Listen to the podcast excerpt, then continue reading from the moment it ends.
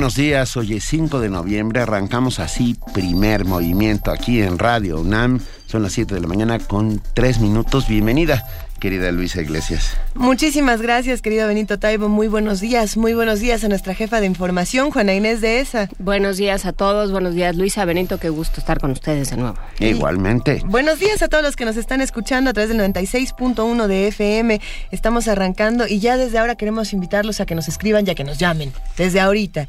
Estamos en el 55 36 43 39, en arroba P Movimiento y en diagonal Primer Movimiento UNAM. Ayer la primera sala de la Corte Suprema de Justicia de la Nación avaló el amparo de cuatro personas para autoconsumo de marihuana. Se da de esta manera un primer pequeño paso uh, para es un gran paso. Sí, pero es, es ok. ¿Un pequeño gran paso? Es que me, me quedé pensando en Neil Armstrong. Exacto. No, bueno, es un, es un primer es un, paso que se, se tiene que dar también. Es un paso legal importantísimo. Uh, en el sentido de... Uh, hay cosas que son tabú en este país, a las cuales no nos acercamos, no tocamos. Y bueno, a mí me parece que la Suprema Corte y esos cinco magistrados, cuatro votaron a favor, uno en contra, no vamos a exhibirlos aquí. Pero, pero porque, no, lo importante eran los argumentos legales, no morales. Uh, y en ese sentido los argumentos legales, la Constitución en ningún lado, este es uno de los argumentos en ningún lado dice que no que no que no se puede uh, fumar marihuana. Creo que es interesantísimo. Ahora esto es solamente un amparo a estas cuatro personas, porque ayer muchos camaradas se pusieron que, a que fumar les gusta, en las calles. No, y, y sí. lanzaron las campanas al vuelo y pues abusados porque pueden acabar en, en la cárcel, pues. Los... No, no, no está permitido el uso de la marihuana, no se ha legalizado. No, este es solo el primer paso para estos cuatro. Se, uh, se dieron a conocer pues. los nombres de estas cuatro personas y en redes sociales ha sido. ¿Conoces alguno? Ya. No, no, no. Todos no. tienen todas sus cuentas de. Ya, sí, eh, todos Por supuesto que las solicitudes de amistad ya Exacto. rompieron. los han buscado, se, se, han hecho toda una cantidad interminable de bromas de, de que son las personas más buscadas para, para, ir a la fiesta y demás. Pero no, no, no. Eh, creo que es una noticia de lo más interesante que abre una discusión, si bien no es el final de la discusión. Es el principio. falta No, hombre, mucho es el principio. Es solo el principio. Es de todas maneras una noticia que, que nos dice muchas cosas, casi todas buenas. Y nos, ahora. y nos dice cosas de, de, la sociedad. Yo creo que lo que habrá que, que, revisar en esta nota será, uno, qué pasa con la separación de poderes, ¿no? Eso, Eso. que platicábamos ahorita fuera del aire. ¿Realmente está hablando de una independencia de la Suprema Corte? Eh, habría que, que, comentarlo con alguien que, que sepa más que del, sepa. del, asunto interno.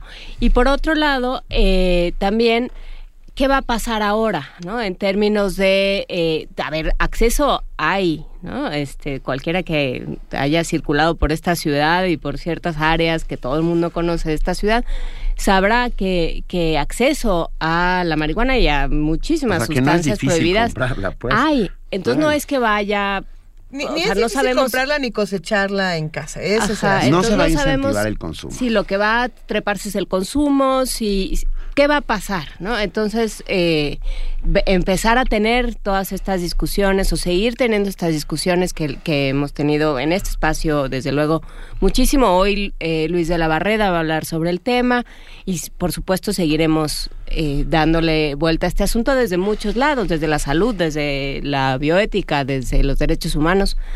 El tema da para mucho. Nunca se sabe qué puede pasar. Quizá eh, un jueves gastronómico del futuro se lo podamos dedicar a recetas ¿A los canábicas. brownies?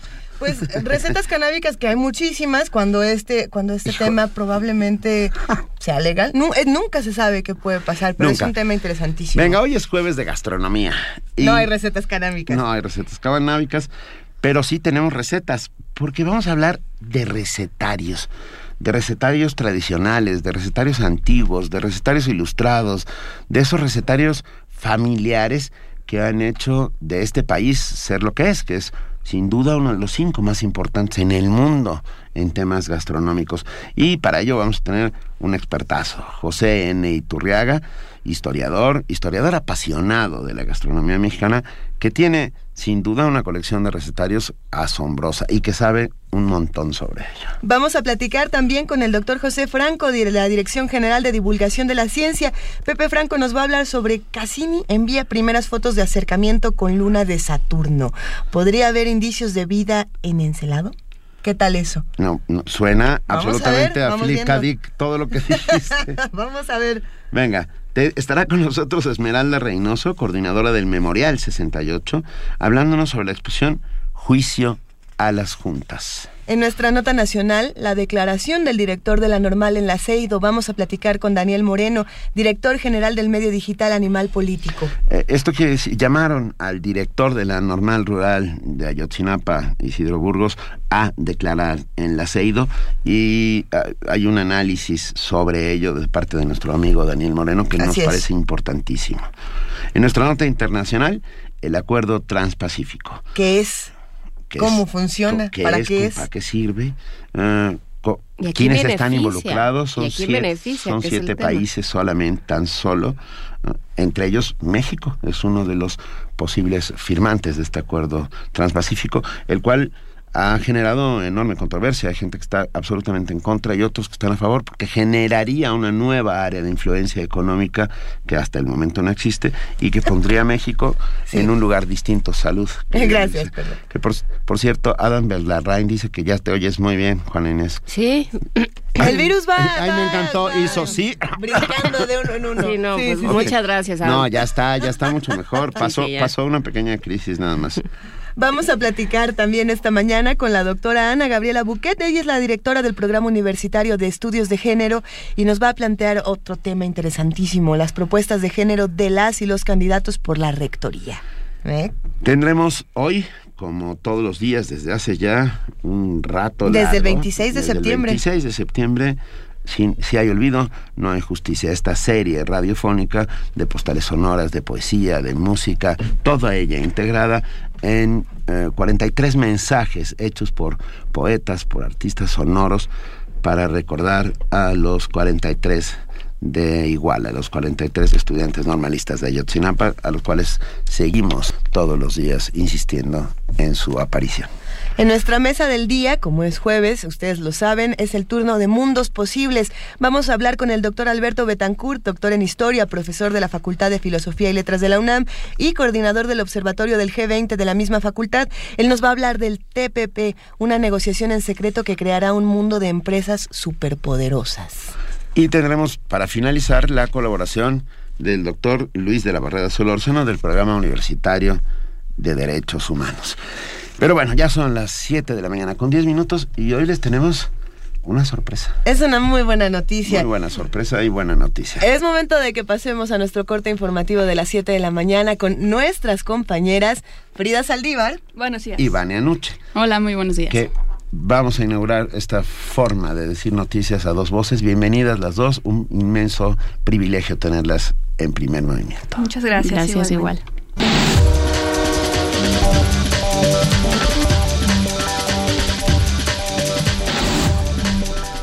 Iniciamos con información nacional. La Suprema Corte de Justicia de la Nación aprobó el uso de la marihuana con fines recreativos a favor de cuatro personas. Con cuatro votos a favor y uno en contra, la primera sala determinó que los integrantes de la Sociedad Mexicana de Autoconsumo Responsable y Tolerante, que promovieron un amparo, podrán sembrar, producir y consumir marihuana sin fines de lucro. De acuerdo con el proyecto, se consideraron inconstitucionales cinco artículos de la Ley General de Salud, además de que los ministros interpretaron que la prohibición constituye una afectación al libre desarrollo de la personalidad. Habla el ministro Arturo Saldívar, quien presentó el proyecto. Primero, esta sentencia tiene, como no puede ser de otra manera, efectos relativos para los cuatro quejosos que acudieron al amparo. Segundo, es exclusivamente para el autoconsumo, no autoriza ni podría autorizar actos eh, de comercio. Tercero, entiendo que no podría realizarse, sobre todo la actividad de fumar, frente a terceros sin su consentimiento.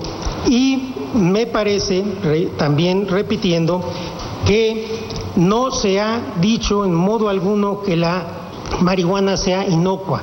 Es una droga como tal causa daños. Lo que se sostiene en el proyecto es que la medida extrema de prohibirla es desproporcional en relación con los daños científicamente comprobados que tiene. Mercedes Juan López, secretaria de Salud del Gobierno Federal, afirmó que el fallo de la Suprema Corte de Justicia de la Nación para que cuatro personas puedan cultivar y consumir marihuana no significa una legalización. Durante su participación en el 17 Congreso Internacional en Adicciones, señaló que la dependencia será respetuosa de la decisión del máximo tribunal, aunque su enfoque sea diferente. La Suprema Corte de Justicia de la Nación otorgó un amparo a las comunidades apicultoras mayas en Campeche y Yucatán para que se suspenda la siembra de soya transgénica de la empresa Monsanto.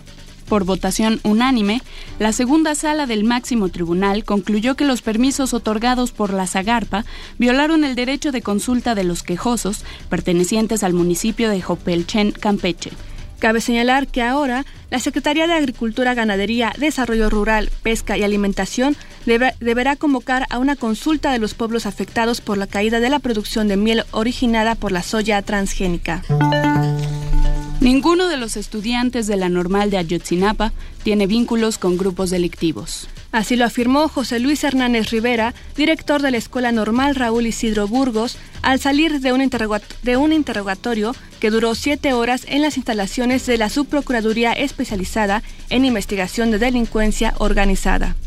El director de la normal de Ayotzinapa aseguró que en su comparecencia los agentes del Ministerio Público Federal que lo interrogaron no le realizaron ninguna pregunta que tuviera que ver con lo sucedido en Iguala la noche del 26 y madrugada del 27 de septiembre de 2014. Con 60 votos a favor, Edgar Elías Azar fue electo por tercera vez como presidente del Tribunal Superior de Justicia del Distrito Federal.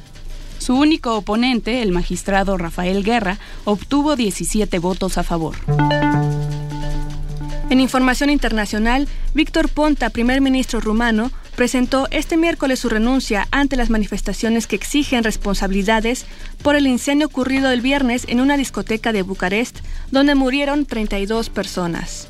El ahora ex primer ministro está imputado por varios cargos de blanqueo de capitales, complicidad para la evasión fiscal y por varias infracciones de falsedad documental en escritura pública. Mientras tanto, ante la salida de Ponta, el presidente Klaus Johannes deberá abrir una ronda de consultas con los partidos para proponer un candidato al puesto.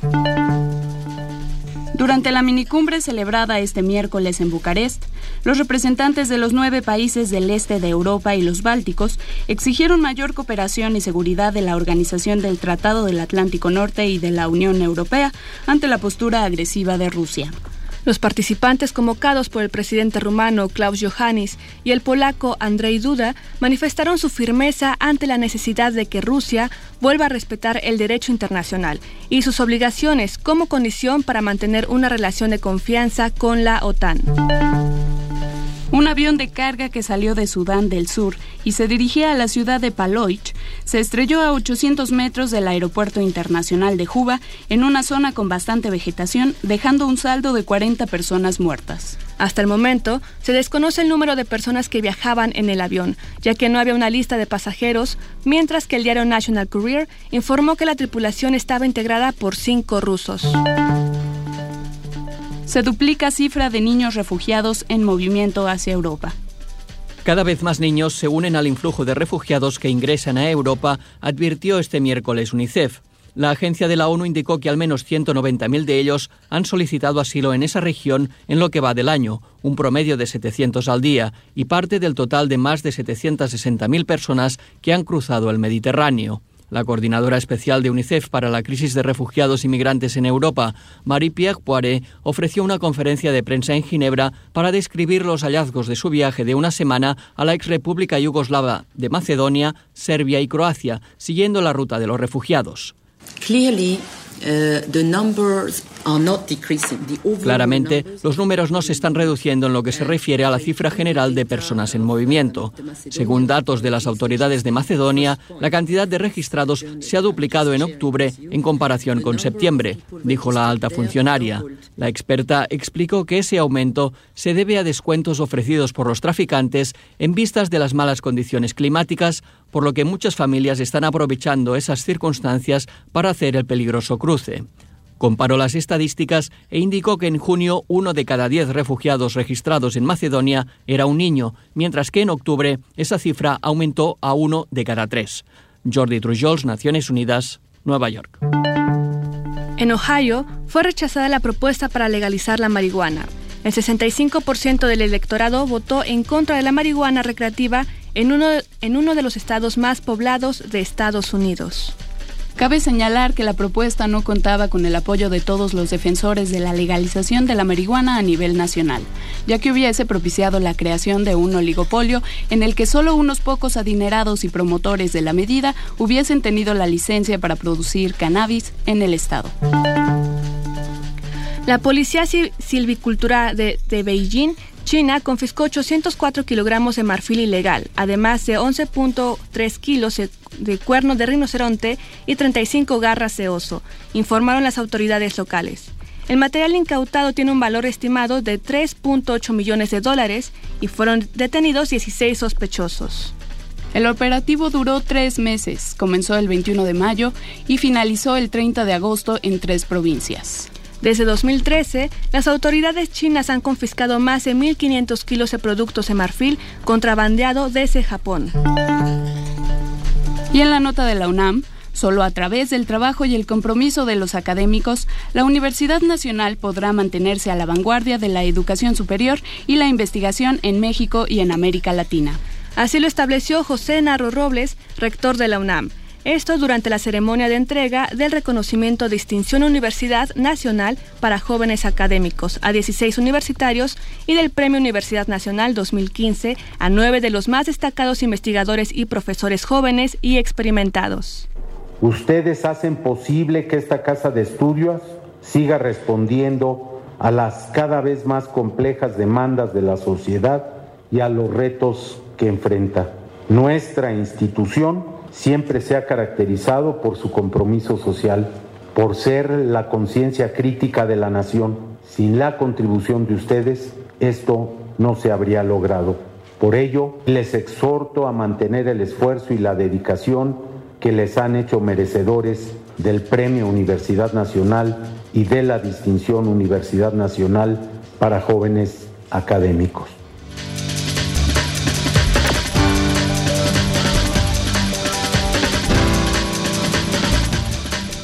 7.20 de la mañana, este fue nuestro corte informativo de las 7, por primera vez a dos voces, y esas voces fueron... Vania Nuche y Frida Saldívar, muchísimas gracias, nos escuchamos a lo largo del programa. Que tengan buen día. Muy buen día a todos.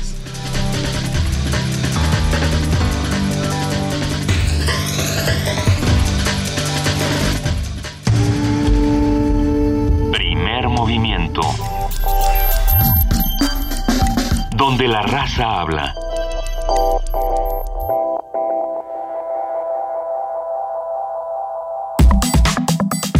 Jueves Gastronómico. Hasta el día de hoy no se ha encontrado un libro que, como tal, difundiera recetas de cocina durante el virreinato.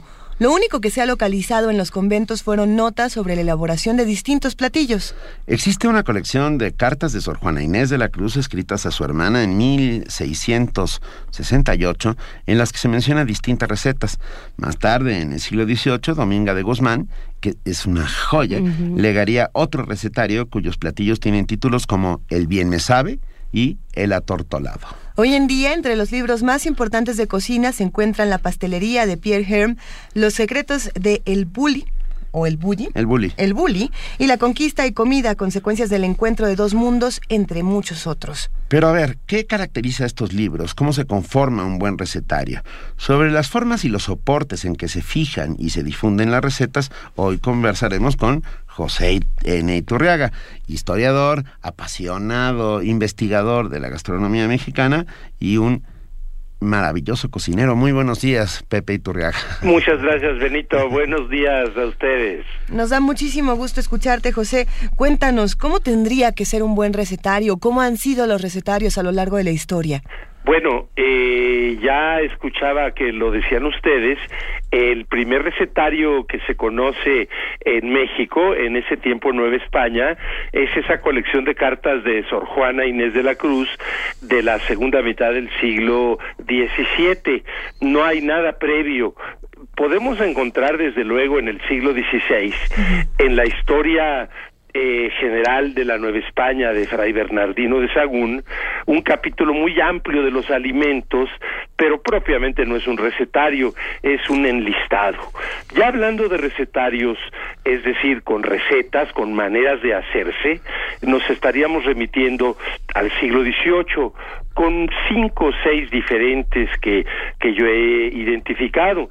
Pero eh, conviene destacar en el de Sor Juana, que al ser cartas a su hermana, en realidad son recetas, podemos decir, platicaditas. Y cuando alguien sabe cocinar, pues este con una receta así simplemente platicada es posible con cierto sentido común llegar a un buen resultado.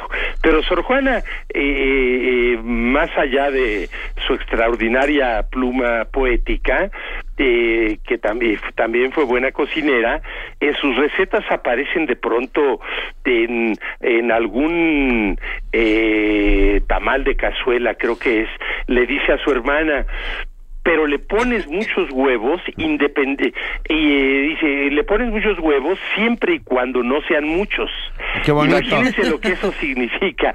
Bueno pues verdaderamente es una adivinanza. Pero sigue siendo así bastante coloquial, sin muchos datos, eh, los recetarios del siglo XVIII. Y además, las, las de los pesos y medidas son verdaderamente otra cosa diferente a lo que hoy conocemos. Las recetas hoy son muy precisas, tantos gramos, tantos mililitros, pero yo recuerdo en algún recetario una unidad de medida, por llamarle así, verdaderamente extraordinaria. Eh, dice, eh, los tomates que quepan en un comal de Atlaco. O sea, imagínense, primero hay que ver este el tlaco qué qué moneda a cuánto dinero equivalía. Luego cuánto costaban los tamales los comales y cuál tamaño era el que costaba un tlaco. Y luego ver cuántos tomates le caben encima a ese comal pues bueno siempre las recetas incluso las más eh, perfeccionadas técnicas de hoy en día eh, necesariamente requieren la inspiración del cocinero pero esto fue evolucionando. Ya en el siglo XVIII decíamos hay eh, cinco o seis recetarios bien identificados en México. El de Dominga de Guzmán que fue del estado de lo que hoy es el estado de México. Hay dos manuscritos anónimos que están publicados también por Conaculta. Otro muy connotado, el libro de cocina de un fraile, Fray Jerónimo de San Pelayo, asimismo del 18. En fin, este, cuando realmente empieza a haber una abundancia de recetarios es a partir del siglo XIX y sin duda que Puebla predominó como lugar de origen, por supuesto después de la Ciudad de México, ¿no? Pero a nivel de provincia, porque la Ciudad de México en realidad es una suma de cocinas de todo el país. Y déjenme decirles cuál es el más famoso de todos los recetarios. Sin duda, el cocinero mexicano que fue publicado en tres tomos entre 1830 y 31 y bueno, creo que un acierto de Conaculta a finales del siglo pasado, entre el 1999 y 2000, fue reeditar eh, una podemos ya llamarle colección de cerca de 15 recetarios eh, antiguos y que ha tenido un gran éxito porque incluso ahora se están eh, reimprimiendo. Eh, de hecho, voy a presentar en la FIL de Guadalajara la nueva edición de Conaculta de estos recetarios antiguos.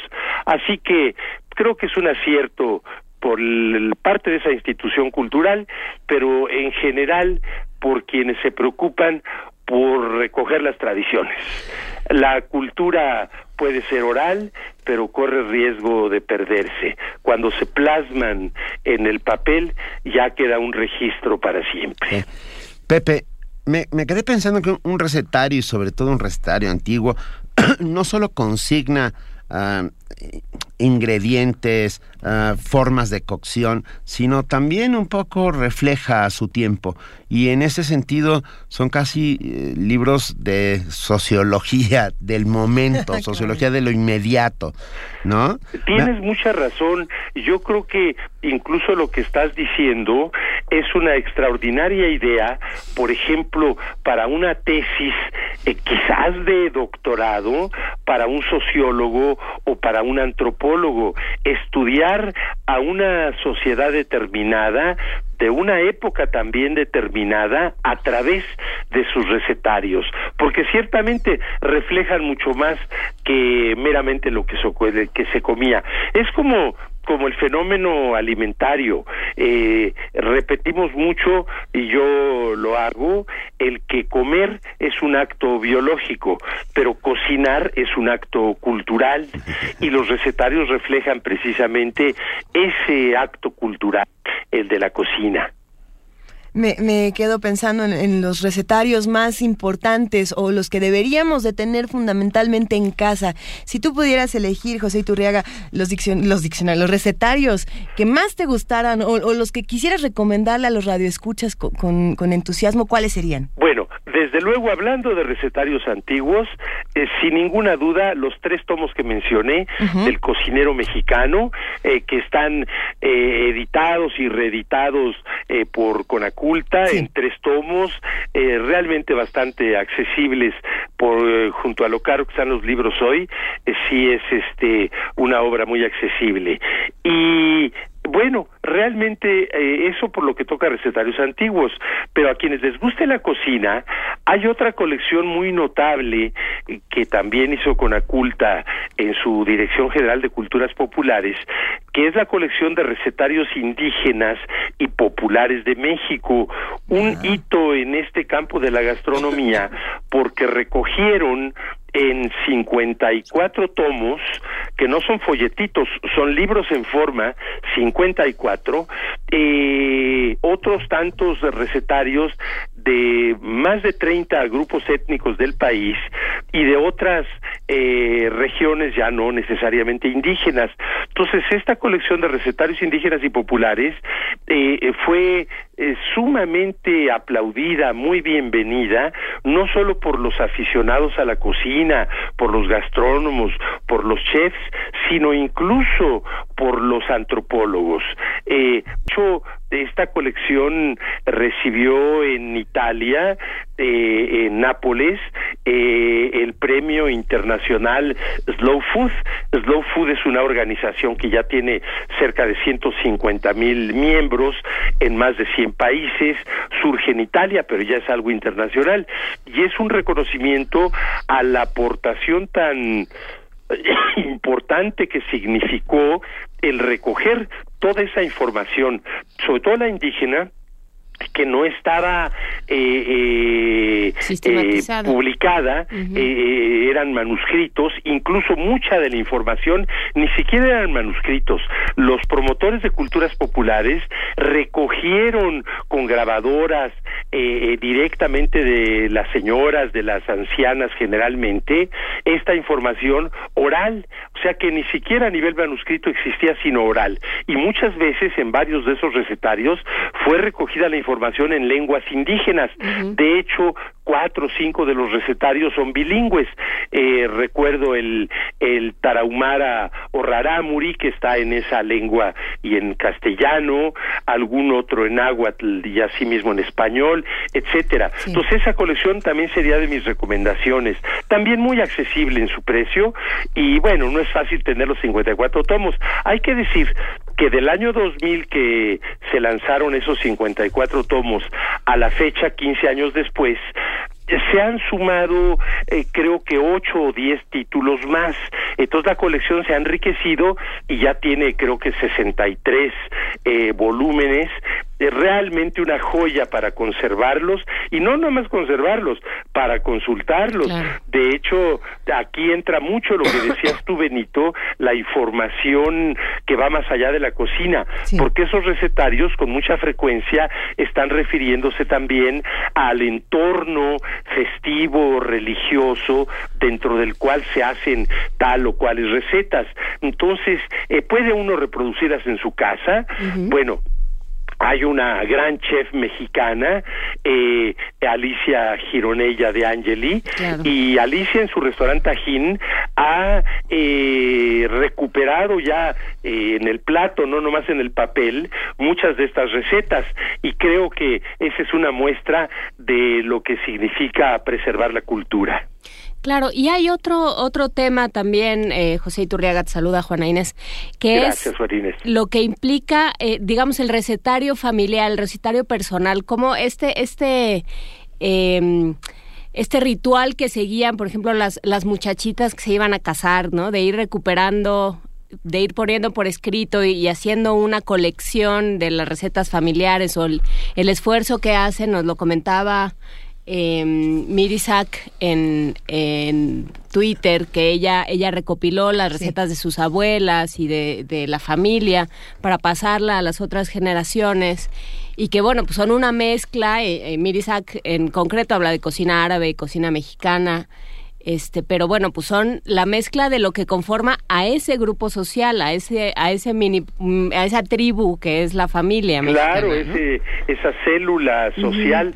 Tienes tanta razón que yo diría que los primeros recetarios que existieron y que ya nos hemos referido a ellos, los del 18, los del 19, generalmente obedecen a lo que tú estás diciendo, porque hoy un recetario, pues a veces un chef se pone a recopilar y, y, hace algo o sus propias recetas, pero los antiguos recetarios surgen precisamente de lo que dices, Juana Inés, el que las mujeres iban guardando recetas de las abuelas, de las nanas, de la mamá, y un buen día veían que tenían todo un fajo muy eh, voluminoso de recetas y ya pues en pleno siglo XIX se les ocurría publicarlas. Así surgen sin la menor duda. Incluso, bueno, nos eh, podemos remitir a varios de ejemplos poblanos y son todos eh, eh, producto de lo que estamos hablando.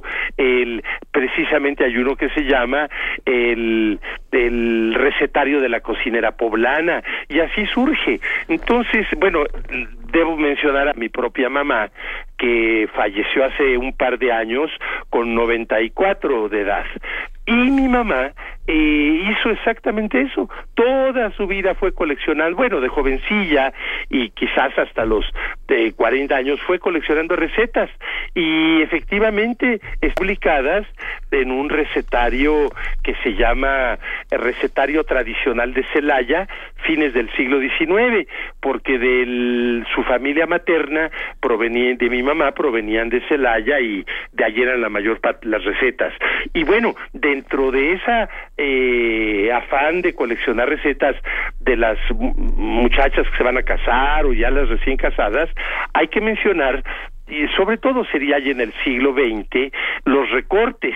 eh, eh, muchas cosas son manuscritas que las anotan, pero cantidad son recortes de revistas que, que encuentran una receta y la van recortando y la van guardando. Entonces eso también es una colección importante porque a, a lo largo del tiempo pues estamos hablando no de dos, tres recortes, sino de dos o trescientos. Y eso ya constituye una colección también valiosa. Y son testigos de la historia porque muchos, por ejemplo, los de los años 70 de revistas, este, todos incluían en la receta pan de caja y una lata de sopa. ¿no? Eh, Sí, eh, una lata de leche condensada. Sí, sí, y, sí. Y, y ahora Duraznos en más almíbar.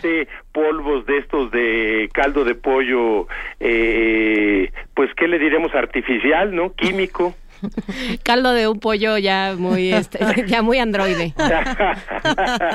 Pepe, me quedé, me quedé pensando eh, en, el, en, el, en las notas de cocina de Leonardo da Vinci. Ah, ¿cómo no? Ah, que, que en su momento causó mucha sensación entre aquellos que nos gusta comer y que nos gusta leer y que nos gusta investigar. Y, y tuve la desgracia de seguir al pie de la letra una de las recetas. Oh, no. ¿Tuviste que matar 18 escucha, corderos? Es imposible, es imposible. Es imposible por muchos motivos, porque, ah, porque las de lo que habla no es lo mismo que, que encontramos hoy ahí a la vista. Y, y luego, eh, como muy bien dijiste, pesos y medidas.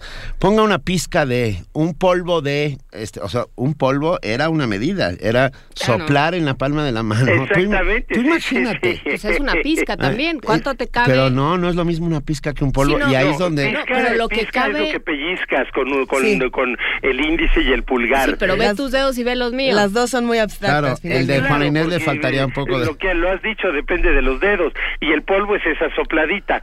Este, sí, la- lo de las medidas es algo que sería todo un tema. Esto para una tesis, si, es que hacen tesis los que estudian la carrera de gastronomía, porque sería precioso un estudio histórico eh, eh, acerca de los pesos y medidas en México, porque en otro ámbito geográfico ya sería una enciclopedia. Realmente es de mucho interés. Fíjense que eh, eh, un amigo muy querido, eh, Octavio Rodríguez Araujo, eh, en una ocasión con Tere, su esposa, cenaron aquí en la casa de ustedes en Cuernavaca y me trajo de regalo Octavio eh, un recetario antiguo que había sido de su bisabuela, lo cual, bueno, le, le agradecí enormemente porque me parecía que se estaba desprendiendo de algo importante de, Sí. de su familia. Pero bueno, Octavio, politólogo reconocidísimo, me dijo, no, Pepe, tú lo vas a aprovechar más. Total que bueno, no, no pude sino aceptarlo con un gran gusto, por cierto. Y una forma de agradecerles fue, aquí lo tengo, lo estaba sacando, es precioso recetario del siglo XIX, este, y lo para agradecerles e hice una cena semanas después. Este mira se llama cocinero mexicano en forma de diccionario 1888 que por cierto bueno me regaló el original pero el, el- luego lo reeditó Miguel Ángel Porrúa hace algunos años.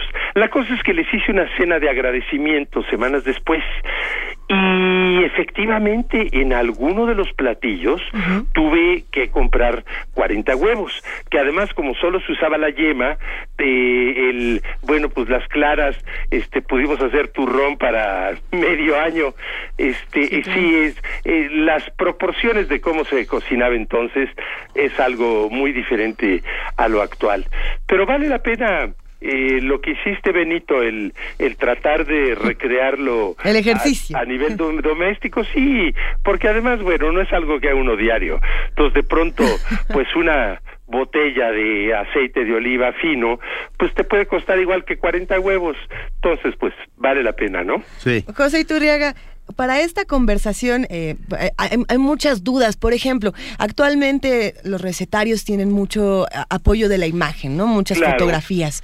Sí. Eh, ¿Cómo era antes con los diccionarios ilustrados, con los recetarios ilustrados? Llevábamos un, un buen rato buscando un recetario ilustrado y no hemos dado con él. ¿Hay alguno que tú conozcas por ahí? Bueno, yo no conozco ningún recetario ilustrado No. anterior al siglo XX, definitivamente. Eh, tengo muchos, como unos 15 o más del di- 19, Sí. 5 o 6 del 18 y el de Sor Juana del 17. Y no, simplemente eh, esto se vincula no tanto a la gastronomía, sino a la industria editorial y, y no no era eh, usual los libros ilustrados. Entonces, y menos para un fin eh, eh, gastronómico, pues son libros de uso que se están usando y eventualmente maltratando en la cocina. Son del siglo XX sin la menor duda. Y ahí sí, bueno, en cuándo, en qué momento, pues yo creo que debe haber sido en muchos países del mundo a partir de la, ¿cómo le llamaban? El, el fotograbado y bueno, aquellas técnicas que se empezaron a usar en los periódicos. Justo regresamos a lo de los recortes. De, eh, probablemente desde los años que serían 30, 40, pues las señoras ya empezaban a hacer esos recortes, donde sí, ya, ya aparecían ilustraciones. Pero mm, Fíjense que finalmente el, el, yo creo que a quienes más nos gusta la cocina, eh, tenemos recetarios como una información básica de alguna forma académica, pero en mi caso personal, que me meto más a la cocina que mi esposa, que cocina rico, pero yo me meto más, eh, eh, los recetarios jamás los uso. En realidad, solo recuerdo usar recetario cuando voy a hacer una paella, porque como hay eh, diversas recetas, entonces lo que hago es que me releo de cuatro o cinco recetarios de libros de recetas diferentes, eh, leo varias recetas de paella cierro los recetarios y hago finalmente la que en ese momento, eh, que es una mezcla de todo lo que acabo de leer, pero fuera de un platillo así con cierta complejidad, pues todo lo demás sale del ronco pecho. Sí, la, la paella mexicana es única en el mundo. Es no tiene nada que ver con las paellas valencianas o con las paellas. Por supuesto. Nada, nada. Es y, y perdón, a mí es la que más me gusta. Bueno, ¿Eh? pues es porque le metemos imaginación. Claro. Sí, es como la cocina china. En la cocina china, y yo creo que todas las cocinas se adaptan al medio ambiente en el que se van desenvolviendo. Y los chinos que son tan migrantes, bueno, pues en cualquier parte del mundo hay restaurantes chinos, y sí, van tomando ingredientes, características locales, pues por supuesto es el caso de la paella. Sí, yo también prefiero eh, la que hacemos aquí que una ortodoxa de la Pepica en Valencia. Oye, a ver, Pepe, rápidamente aparecieron ya muchos amigos que hacen comunidad con nosotros. Ah, México Gráfico dice, mi abuela dejó un recetario escrito a mano en el que adornaba los vegetales e insumos con recortes, que es precioso. Deberías dejárnoslo ver, México Gráfico. Ándanos una foto. Sí, Mirisak dice, hermosas palabras para mi recetario y mi tribu. También entra a la cocina española. En cuanto lo publique, se lo llevo. Lo esperamos con mucho cariño. Nos pregunta... Eh, ¿Dónde está el Tajín? Preguntaron por aquí hace unos segundos. Está en Coyoacán, en Miguel Ángel de Quevedo, eh, donde está el Centro Veracruzano de Cultura. Exactamente. Y yo me atrevería a recomendar otro restaurante que ha recuperado recetas del 18 con enorme gracia y con mucho estilo, que es Casa Merlos. No sé si estés de ah, acuerdo. Bueno, como no, eh, eh, la dueña, la señora Merlos, que está allá arribita del observatorio, bueno, del, de lo que fue el observatorio, eh. este, Tacubaya, la parte de arriba del periférico, este, hacen muy ricos moles, tiene un festival de moles y, y bueno, se... Hacen unos pipianes espectaculares. Sí. Y, y ¿sabes qué? Algo que ya no se come casi en ningún sitio, hacen antes de sabores, de almendra y de... ¿Qué es el ante? Eso, cuéntanos qué es el ante, Pepe, porque ahí hay una discusión maravillosa. Lo que yo entiendo, porque efectivamente hay discusiones, es esto. En primer lugar, hoy ya la palabra se transforma y en vez de ante es el ate, se le quitó la n. Ate, pues todos sabemos que son estos dulces compactados a partir de fruta, los más famosos ates de guayaba, de membrillo, de tejocote. Pero el, originalmente el, el los antes noates no eran solamente de dulces, sino también podían ser de otros elementos de salados, no dulces. Y se llamaban antes porque se tomaban al principio, eran las entradas o antes, precisamente así como el antipasto, que también tiene la misma raíz latina, anti, se tomaban antes. Algunos se preguntarían, bueno, pero ¿cómo antes lo dulce? Pues es que antiguamente eh, lo dulce podía ser antes, en medio o al final. Recuerden que muchos platillos de la época virreinal eran eh, dulces con pollo, por ejemplo. Todavía en San Cristóbal las Casas se hace una sopa de, eh, que ahorita se me escapó el nombre, creo que se llama sopa de pan, y porque lleva precisamente, entre otros muchos ingredientes, lleva pan, y en la sopa, que es saladita, por supuesto, como cualquier sopa, de, creo que lleva pollo, eh, eh, lleva ciruelas pasas, pasitas, en fin, y, y, la gallina, y hay muchas recetas de gallina virreinales que era francamente dulce, pero también con su sal, con su pimienta. Entonces no nos sorprendamos que los antes dulces o salados eran porque se comían antes, al inicio. Y bueno, devienen ate, como hoy los conocemos. No sabes cuánto te agradecemos esta conversación, Pepe y Turreaga. Tendremos que repetirla porque se nos están quedando muchas cosas en el tintero, como por ejemplo ah, los recetarios modernos, que muchos de ellos yo les tengo una desconfianza. Eso te iba a decir. A mí yo, yo soy muy escéptico de los recetarios modernos. Sí, ah, hay algunos, ah, hay un chef inglés que ya de entrada me da desconfianza, pues no, los chefs ingleses. riñón. La, la comida inglesa. El, el, el pie de carne, Sí. el kidney pie. ¿Y ya? Y ya. Oye, buenísimo sus, sus fish and chips. No, y el, ruba, No, y el ruibarbo, el Eh, pay de ruibarbo. Pie de ruibarbo con manzana o pie de ruibarbo con... ah, en Gales hay Pero uno... fíjense hay que uno- llevamos como ocho platillos eh, ingleses y ya se nos acabaron.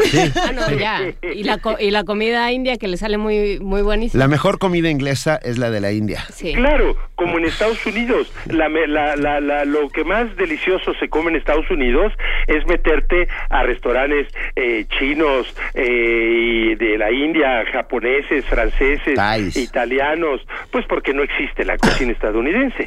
Bueno. Tenemos que volver a hablar. Pepe. Iturriaga, José Iturriaga, millones de gracias por estar con nosotros esta mañana y ah, seguiremos hablando de esto, de cómo, cómo la historia y el mundo pueden estar contenidos en un recetario de cocina. Será un placer, amigos. Gracias por su hospitalidad. No, Un gran abrazo. Para ustedes, gracias. Primer movimiento. Escucha la vida con otro sentido. Thank you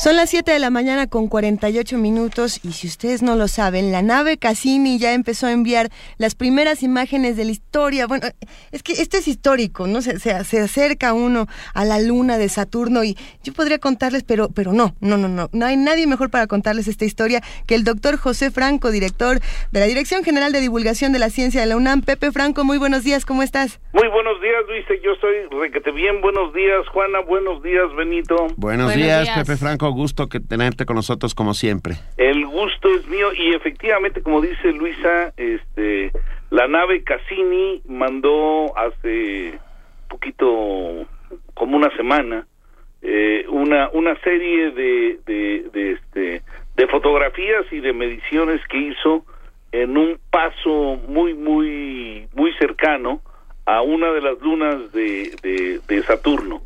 Esta luna se llama Encédalo eh, y eh, Encélado. Encélado. ¿Qué dije? Encélado, Encélado, así se llama, Encélado. Que es un, un, este, un gigante de la mitología griega. Yo no sé por qué les ponen estos nombres así de la mitología griega. Pero bueno, el, el nombre es lo de menos. Esta luna es una luna pequeñita. Tiene como unos eh, 500 kilómetros de diámetro. Eh, esto es, qué sé yo, una tercera parte de, de, de la península de Baja California, por ejemplo, digo, para que dimensionemos la, la- la- el tamaño de esta pequeña luna. Y esta pequeña luna tiene, tiene características bien, bien interesantes.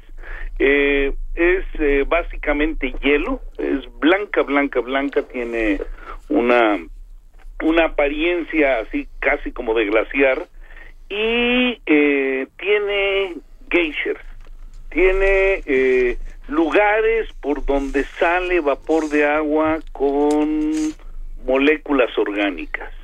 Eh, y, esto pues ha intrigado durante muchos años, a, a- bueno, durante algunos años a los investigadores que están estudiando eh, el sistema solar, porque pues Saturno está, está bastante lejos. La, la nave Cassini se mandó pues hace casi 20 años, en 1997, Sí.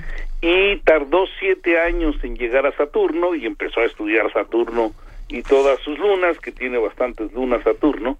Y esta, esta, esta pequeña luna pues era, era muy, muy intrigante, por primero por su composición, que es básicamente hielo, agua, eh, hielo de agua, y porque se empezó a ver que, tenía emanaciones, tenía cosas así como geysers, y estos geysers, además de vapor de agua, tienen moléculas orgánicas como, como metano, dióxido de carbono, eh, eh, y eh, pues esto, esto ha hecho cosquillas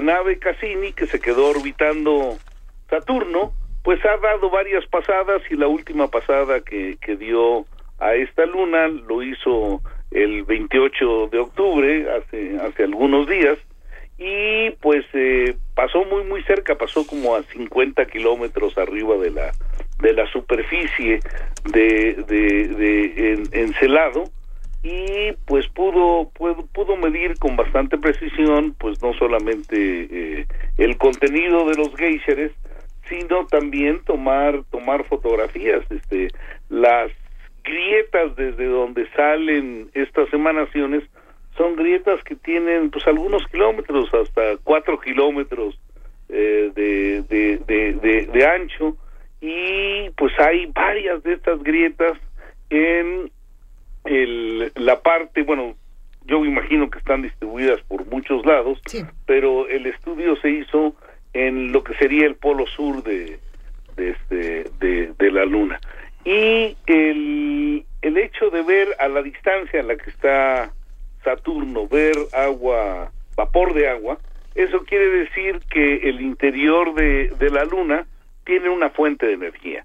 Eh, y se supone que la fuente de energía pues está asociada a la interacción de la Luna con, con Saturno, que hace que, que, las zonas internas de la luna se muevan, tengan fricción y esta fricción genere calor eh, y que pues el hielo que tiene en la en la en la parte de abajo se derrita, se vuelva se vuelva líquido y que como los volcanes en la Tierra ese líquido salga y, y, hagan eh, hagan una especie de erupciones ahí en la en la superficie de Encelado. Entonces, ¿qué es lo que tenemos enfrente de nosotros? Tenemos enfrente de nosotros una luna pequeña que tiene una gran cantidad de, de agua. Esta agua en la parte externa está congelada porque está muy lejos del Sol eh, eh, la Saturno y sus lunas y en la parte interna de esta luna pues hay una fuente de energía, hay una fuente de energía que es capaz de derretir el hielo, que es capaz de generar agua líquida y es capaz de eh, pues estimular una química en, en la zona interna de tal forma que moléculas eh, eh, orgánicas se pueden formar y esto pues hace cosquillas sobre la posibilidad de que haya pues algún tipo de vida muy muy elemental pero algún tipo de vida en la zona interna de Encelado de la misma forma que tenemos este unas formas de vida en, en, en, en, las profundidades de nuestro océano. Eh, aquí en, en, en las profundidades del mar, de la tierra, no entra la luz, no hay manera de que eh, entre energía luminosa del sol a las zonas profundas, pero tenemos pues volcanes subterráneos que están este, generando eh, pues sistemas hidrotermales por donde sale gas caliente, por donde sale agua caliente, incluso sale lava, lo cual genera una buena cantidad de energía y hay una vida muy muy rica en estas zonas alrededor de las eh, de las zonas hidrotermales.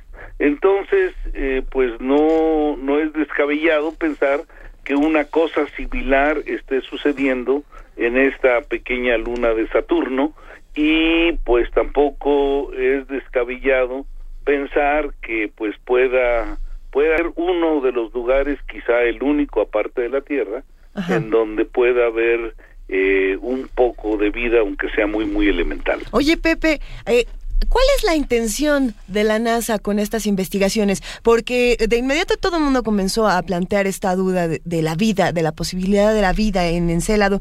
Y la NASA dice, no, no, no, a ver, un momento, no estamos investigando eso, solo queremos conocer los componentes, ver las estructuras. Pero ¿qué es lo que está pasando dentro de la NASA? ¿Qué, qué, es lo que están esperando descubrir? Bueno, mira, eh, como te digo, esta, esta sonda fue lanzada hace como 20 años. Sí, ya tiene fue diseñada hace 30, o sea, estamos hablando de un momento en el cual pues tampoco se pensaba muy seriamente que hubiera posibilidades de vida.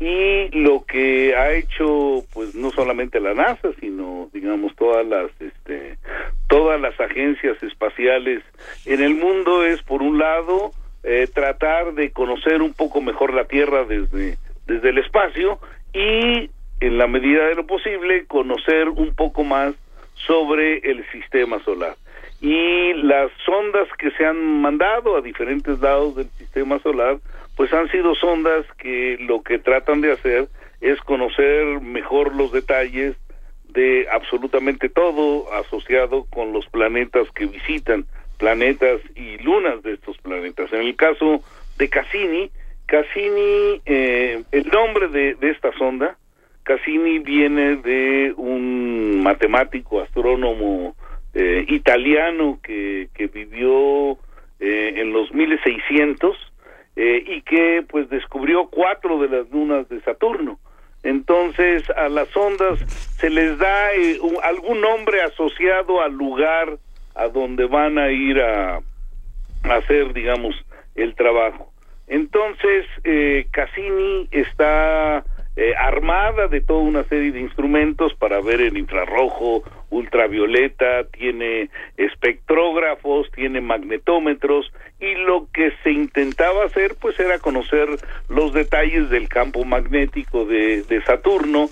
Eh, Saturno tiene estos anillos que que, que, que son este pues muy muy espectaculares y conocer con precisión eh, cómo están estructurados los anillos eh, por estudios cercanos a los anillos mismos, pues es algo que no se puede hacer muy fácilmente a menos de que mandes una sonda. Y esta sonda fue mandada justamente para estudiar los detalles de los anillos de Saturno, los detalles de Saturno y los detalles de las lunas. Pero en ningún momento en aquel eh, en aquel entonces se había pensado en hacer un posible estudio sobre las posibilidades de vida en Encelado o en algún otro lugar. Eh, el cosquilleo sobre las posibilidades de vida ha sido muy posterior al lanzamiento de Cassini.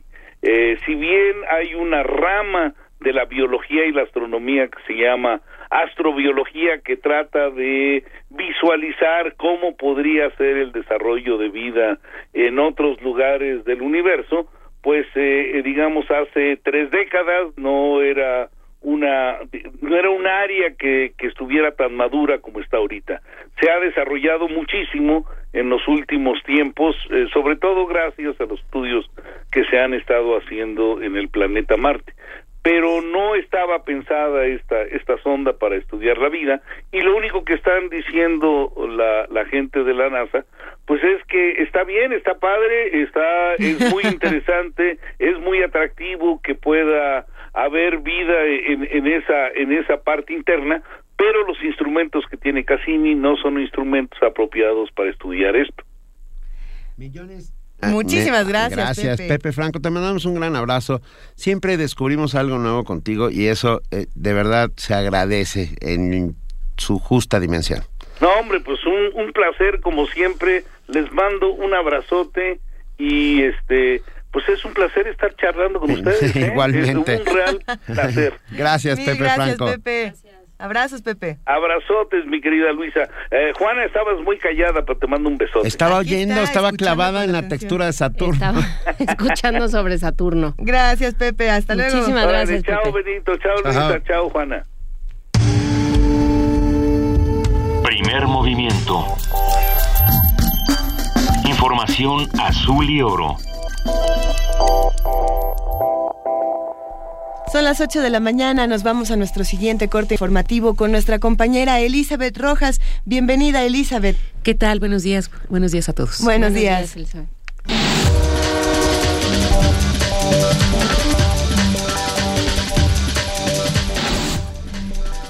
El ex líder de las autodefensas en Michoacán, José Manuel Mireles, podría salir en libertad antes de que termine este 2015.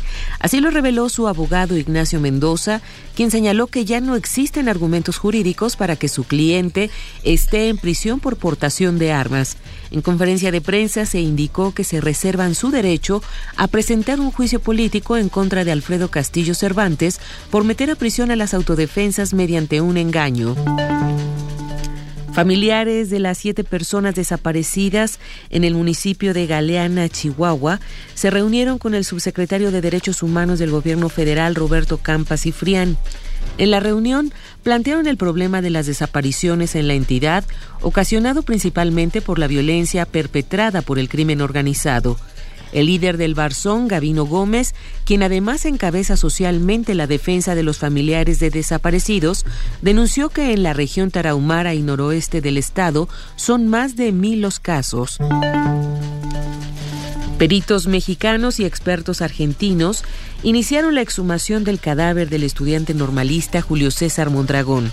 De acuerdo con un estudio de los expertos de la Comisión Interamericana de Derechos Humanos, la primera autopsia realizada al joven presentó inconsistencias y contradicciones, por lo cual recomendó exhumarlo para un nuevo estudio.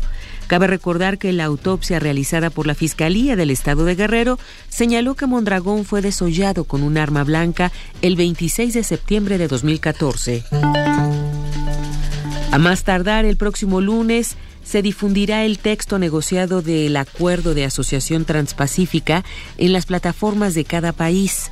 Así lo afirmó Ildefonso Guajardo, secretario de Economía, durante una reunión de trabajo con senadores.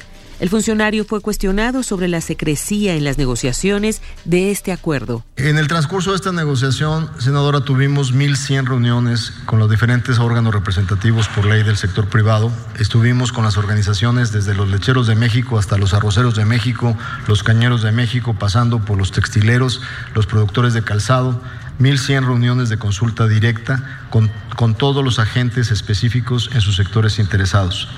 Esta era nuestra obligación porque no podíamos poner en la mesa ninguna propuesta de negociación si no fuera con el diálogo y con la construcción de una posición estratégica con los sectores involucrados. A lo que no podíamos responder es a la exigencia de la sociedad civil internacional, Médicos Sin Frontera y organizaciones internacionales que exigían que pusiéramos en línea los textos de negociación. Transparentar una estrategia de negociación es denegar nuestra posibilidad de llegar a un acuerdo.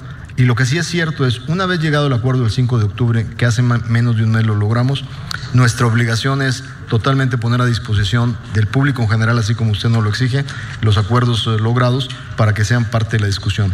Afortunadamente para el pueblo mexicano, es este Senado de la República el que se decide si ese tratado va o no va y estará en sus manos esa determinación y eso es lo que dará pie al debate de los próximos meses. El Banco de México actualizó su perspectiva de crecimiento para este 2015 a un rango de entre 1.9 a 2.4%. Al presentar el informe trimestral de inflación julio-septiembre, el gobernador del Banco de México, Agustín Carstens, señaló que habrá una tendencia gradual hacia una mayor actividad económica. Agregó que los factores que siguen presionando negativamente el crecimiento económico son el retraso en la recuperación del sector industrial en los Estados Unidos, una nueva caída en la producción petrolera de México y un deterioro adicional de la confianza de los agentes económicos. El jefe de gobierno del Distrito Federal, Miguel Ángel Mancera, y el coordinador nacional de protección civil, Luis Felipe Puente, sobrevolaron la zona de Santa Fe afectada por deslaves. Además, anunciaron que realizarán un estudio de riesgos. Esto después de que el martes por la noche se registrara un deslave que ocasionó el desalojo de 116 personas del fraccionamiento Bosques de Santa Fe. Posteriormente ocurrió otro desplazamiento la noche del miércoles. Ya pasado y el pasado 27 de octubre se había detectado un deslizamiento de tierra, por lo que también se detuvo una construcción en la zona. Las personas evacuadas no fueron a albergues, sino que se ubicaron en casas de familiares y amigos. En información internacional, el padre Federico Lombardo del Vaticano confirmó que la Administración del Patrimonio de la Sede Apostólica, APSA, se encuentra bajo investigación por supuesto lavado de dinero. La Justicia Civil del Estado Vaticano, que colaborará con autoridades judiciales de Italia y Suiza, inició desde febrero la investigación contra la Administración.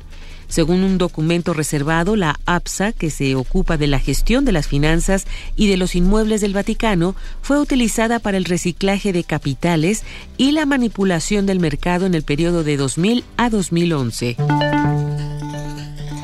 Hay que vencer el racismo institucional y la discriminación sexual, señala el presidente de la Asamblea General de la ONU. Con motivo de la sesión de seguimiento a la conmemoración del 200 aniversario de la abolición de la trata transatlántica de esclavos, que se celebra este miércoles en la Asamblea General de la ONU, su presidente recordó a los Estados miembros que, pese a los logros conseguidos, las dificultades de millones de descendientes de esclavos africanos no acabaron con el final de ese oscuro episodio de la historia.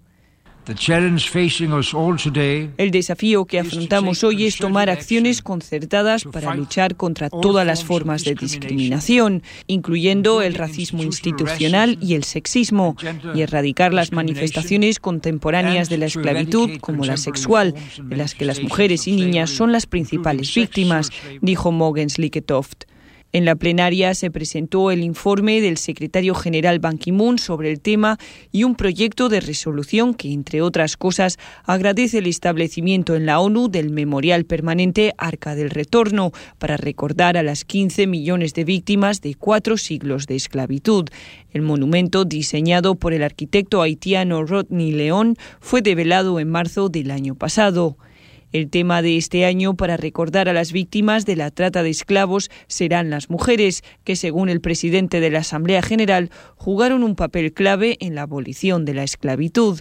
El 25 de marzo, la ONU celebrará el Día Internacional de Recuerdo de las Víctimas de la Esclavitud y la Trata Transatlántica de Esclavos, adoptado por la Asamblea en 2007. Carlota Fluxá, Naciones Unidas, Nueva York. El ministro de Transportes alemán Alexander Dobrindt indicó que de los nuevos 800.000 vehículos con emisiones irregulares de dióxido de carbono, unos 98.000 cuentan con motores de gasolina. Por ello señaló que Volkswagen deberá asumir su responsabilidad y reparar los daños a los clientes. El derrumbe de una fábrica en un complejo industrial cerca de la ciudad oriental pakistaní de Lahore ha dejado un saldo hasta el momento de 10 personas muertas, 35 heridas y 150 atrapadas. Aún se desconocen las causas del colapso de la fábrica donde se elaboraban bolsas para compras.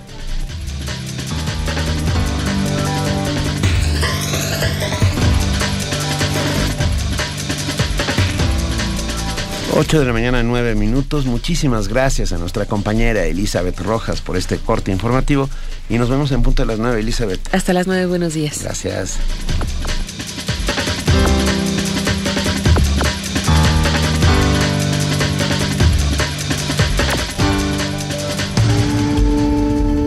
Primer movimiento. Donde la raza habla. La universidad no solamente está en el sur de la ciudad, ustedes saben que si van a otros lados, a Santa María la Ribera, a Tlatelolco, por ejemplo, van a encontrar alternativas de lo más interesantes, como es el caso del Centro Cultural Universitario Tlatelolco, que esta mañana está en la línea. Se encuentra Esmeralda Reynoso para hablar con nosotros. Ella es coordinadora del Memorial del 68. Buenos días, Esmeralda. Buenos días, ¿qué tal? ¿Cómo están? ¿Cómo estás? ¿Cómo va todo por allá? Eh, con, pues trabajando mucho y, y teniendo muchas ofertas culturales para todo el público. Exposiciones, por ejemplo. Exposiciones, por ejemplo. Hoy tenemos la inauguración de una de ellas. Cuéntanos, por favor. Mira, es una es una exposición eh, que se hizo en conjunto con la Fototeca Argra de Argentina y con la Embajada de Argentina. Son fotografías sobre los juicios que se hicieron a la Junta Militar que en los años 70 tomó el poder y que fueron los responsables de 30.000 desaparecidos y de robo de, niños y, de cosas terribles, ¿no? Eh, se cumplen 30 años este año de, de los juicios, que fueron en 1985, y esta exposición son fotografías de los juicios de, de, de esta Junta Militar, ¿no? Creemos que es muy importante para el memorial eh, recibir esta muestra porque pues es un poco para mostrarle a la gente que, que es posible, es posible eh, juiciar a, un Estado represor y que eh, la organización pacífica logra muchas cosas, ¿no? Sin, sin lugar a dudas, todavía, todavía híjole, es que la, nuestra historia, la historia de América Latina de los años 70 es, terrible. Es terrible. Ah, y en muchísimos de los casos no se hizo justicia. Ah, recuerdas, Esmeralda, por supuesto, la ley de obediencia de vida y punto final, que intentó aplicarse en varios de los países latinoamericanos que tuvieron feroces dictaduras. Ah, y, a, pesar de ello, Argentina logró este proceso que no tiene que ver con la reconciliación, que tiene que ver con, la, con la justicia. Con la justicia, por claro. Y creo que una de las eh, entidades más importantes para mover tanto a, a, llevar a la democracia argentina como, como a enjuiciar a los responsables eh, son las madres de la Plaza de Mayo. ¿no? Sin, lugar a dudas, ellas fueron determinantes para, para lograr que se hiciera estos procesos de justicia. Todavía falta algunos. Eh, sí, claro, por supuesto, pero, pero creo que, que es un ejemplo para todo el mundo. Sí. Por supuesto que es un ejemplo. Esmeralda, ¿desde dónde se exige justicia eh, partiendo del arte? ¿Cuál es la responsabilidad del arte en todo este asunto? Yo creo que es fundamental, o sea, como cualquier expresión humana tiene cabida todos los discursos y uno de ellos es, es la justicia, ¿no?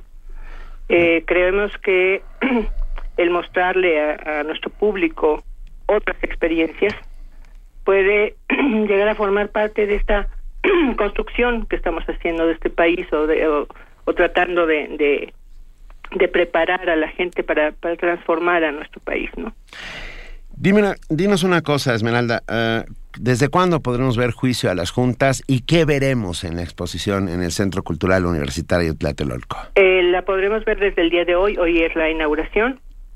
A las... a las 7 de la noche. Venga. Y vamos, va a estar abierta hasta el 31 de enero. Y lo que veremos son una serie de fotografías muy muy impresionantes de todo de todo el proceso que fue eh, estos juicios, ¿no? que finalmente lograron condenar a 592 responsables. Y bueno, este trabajo maravilloso de las Madres de Mayo que han logrado recuperar a 117 nietos, ¿no? Sin duda es importantísimo que todos asistamos a juicio a las juntas. Eh, esta exposición que arranca el día de hoy a las 7 de la noche. Y, bueno, todavía tenemos tiempo, tenemos hasta enero para hacerlo, pero es importante recordar que se puede exigir justicia a través del arte, se puede exigir a través de cualquier manifestación. Y sobre todo manifestaciones pacíficas, Luisa. Exactamente. Eso es lo que, lo que me preocupa más mostrarle a la gente, ¿no? Muchísimas gracias, Esmeralda Reynoso, coordinadora del Memorial del, 68. Y bueno, recordamos que la UNAM no solamente está al sur de la ciudad, está completamente del otro lado y vale la pena hacer este recorrido para recordar las manifestaciones pacíficas y la justicia. Les agradezco muchísimo, como siempre un placer. Por favor, te mandamos un fuerte abrazo, Esmeralda. Igualmente, hasta luego. Gracias. Primer movimiento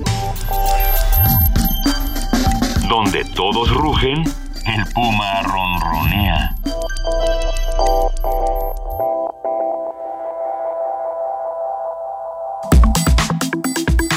Nota Nacional. José Luis Hernández Rivera, director de la Escuela Normal Rural de Ayotzinapa, Raúl Isidro Burgos, acudió a las instalaciones del Aceido en respuesta a un citatorio que le envió la Procuraduría General de la República. Rindió declaración como parte de la averiguación previa iniciada por los hechos ocurridos en Iguala en septiembre de 2014. Luego de su comparecencia, José Luis Hernández dijo a los medios de comunicación que se le planteó como testigo, por lo que habló eh, solo de situaciones académicas. Solo me preguntaron, dijo, sobre la situación académica de los muchachos, si yo sabía si alguno de los desaparecidos tenían alguna averiguación previa abierta, y les dije que no. Sobre su relación con los rojos dijo lo siguiente, yo ya expresé todo eso públicamente y hay pruebas y evidencias de parte de los expertos de que el crimen organizado no está relacionado con nosotros en la normal. Para brindaros un análisis sobre esta comparecencia del director de la Escuela Normal Rural de Ayotzinapa, nos acompaña en la línea Daniel Moreno, director general del medio digital Animal Político. Daniel, gracias por estar en primer movimiento. Al contrario, ¿cómo están? Muy buenos días. Muy buenos días. Como siempre, gracias por invitar. Es un placer. Hombre. Ah, Daniel, a ver, ¿cuál es la importancia de esta comparecencia? ¿Por qué, por qué ahora, hasta ahora? Bueno, quizá esa es la parte más rara, ¿no? ¿Por qué hasta ahora? O sea, pasó un año, un, un mes y unos días más eh, y además, eh, eh, en realidad es una comparecencia motivada por que el propio director de, de la normal dice yo quiero ir. Si no, podrían haber pasado quién sabe cuántos más años, ¿no? O nunca. Exacto, ¿no? Entonces, creo que para poner más o menos en orden el tema, yo sugeriría que tomáramos en cuenta varias cosas. Primero es, eh, creo que a todos nos podría parecer eh, más o menos obvio y elemental que se le tenía que haber citado en algún momento. Eh, y estoy hablando de los del primer mes, no del primer año, ¿verdad?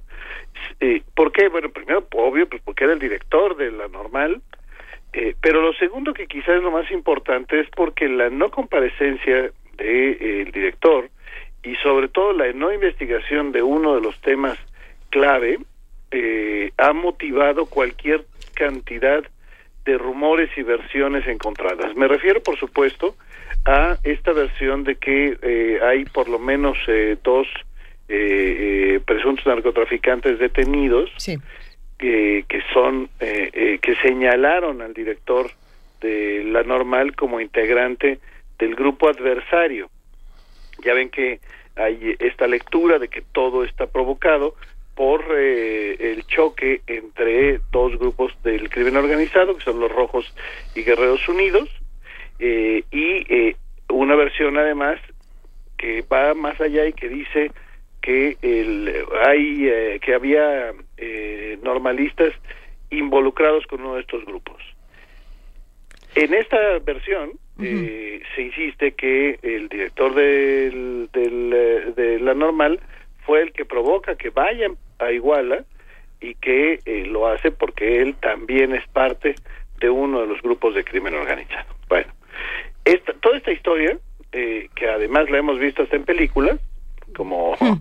ya sabemos. Sí. Eh, Por llamarla de alguna manera, venga. Exacto, docudramas, ah. para ser más precisos. Ah. Docudramas, este, eh, Creo que es importante insistir que se ha permitido por parte de la autoridad quede la insidia, que quede la acusación, cuando no existe absolutamente ninguna prueba, ¿sí? Es decir, eh, no se le llamó en su momento para interrogarlo, no se hizo una investigación, como además se puede ver en el expediente que ya es público, no se hizo una investigación sobre esto y eh, se dejó, insisto, crecer el rumor hasta llegar a hacer una película, cuando, repito, no tenemos ni una sola prueba de esta versión, ni una sola prueba. ¿eh? Tenemos la versión de dos personas que, por una razón además entendible, eh, dicen, este, bueno, nosotros en realidad hicimos lo que hicimos porque los otros eran de los de, mis adversarios. Este, y si uno revisa eh, el resto de las declaraciones, te das cuenta que no aportan una sola prueba.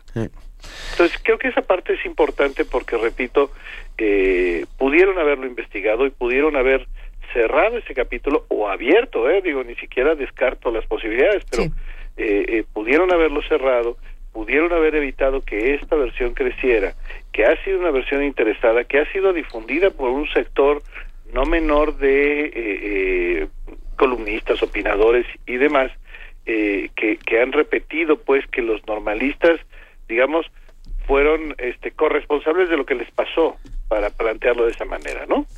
Bueno, entonces, creo que una de las cosas que eh, siempre es importante recordar es que quien conozca cómo funcionaba la normal de Ayotzinapa, eh, es decir, eh, estamos hablando de una normal en donde el autogobierno era muy importante y donde el director, pues dicho sea con toda franqueza, tenía un papel muy pequeño, este casi administrativo, en donde bueno no podía decidir eh, eh, muchas de las cosas que deciden los directores normalmente, es decir, este, desde cosas tan básicas como los planes de estudio, bueno, es un tema complicadísimo de operarse en Ayotzinapa, ¿no? Por la propia dinámica de Ayotzinapa. Bueno, quien conozca esta historia sabría que el director difícilmente puede ordenarle a los alumnos de Ayotzinapa algo, mucho menos ir a igual a reventar un evento político, ¿eh? Eh, es decir, no tiene el peso de autoridad, no tiene el mando sobre los alumnos como para poder hacer algo así. Pero bueno, eso eh, podrán ustedes creerme o no, eh, lo importante es que lo investigue la autoridad. Insisto, increíble que hayan dejado pasar 13 meses para hacer un trabajo que en cualquier otro escenario nos hubiera parecido pues más o menos obvio, aunque sea porque había dos narcotraficantes diciendo eh, la culpa es del director, aunque fuera por eso. En otros casos, las declaraciones de un eh, eh, eh, narcotraficante como estos, bueno, les han costado años de cárcel a personas. ¿sí? Es decir, sabemos de muchísimos casos en donde eh, un tipo te involucra y este te, te meten a la cárcel y después averiguan, ¿no? Y pasan después años y te sueltan diciendo usted perdone, ¿eh? Es decir, eh, no, no sería algo inusual, evidentemente no estamos pidiendo que pase eso, pero me refiero a ¿por qué si en otros casos pasó eso?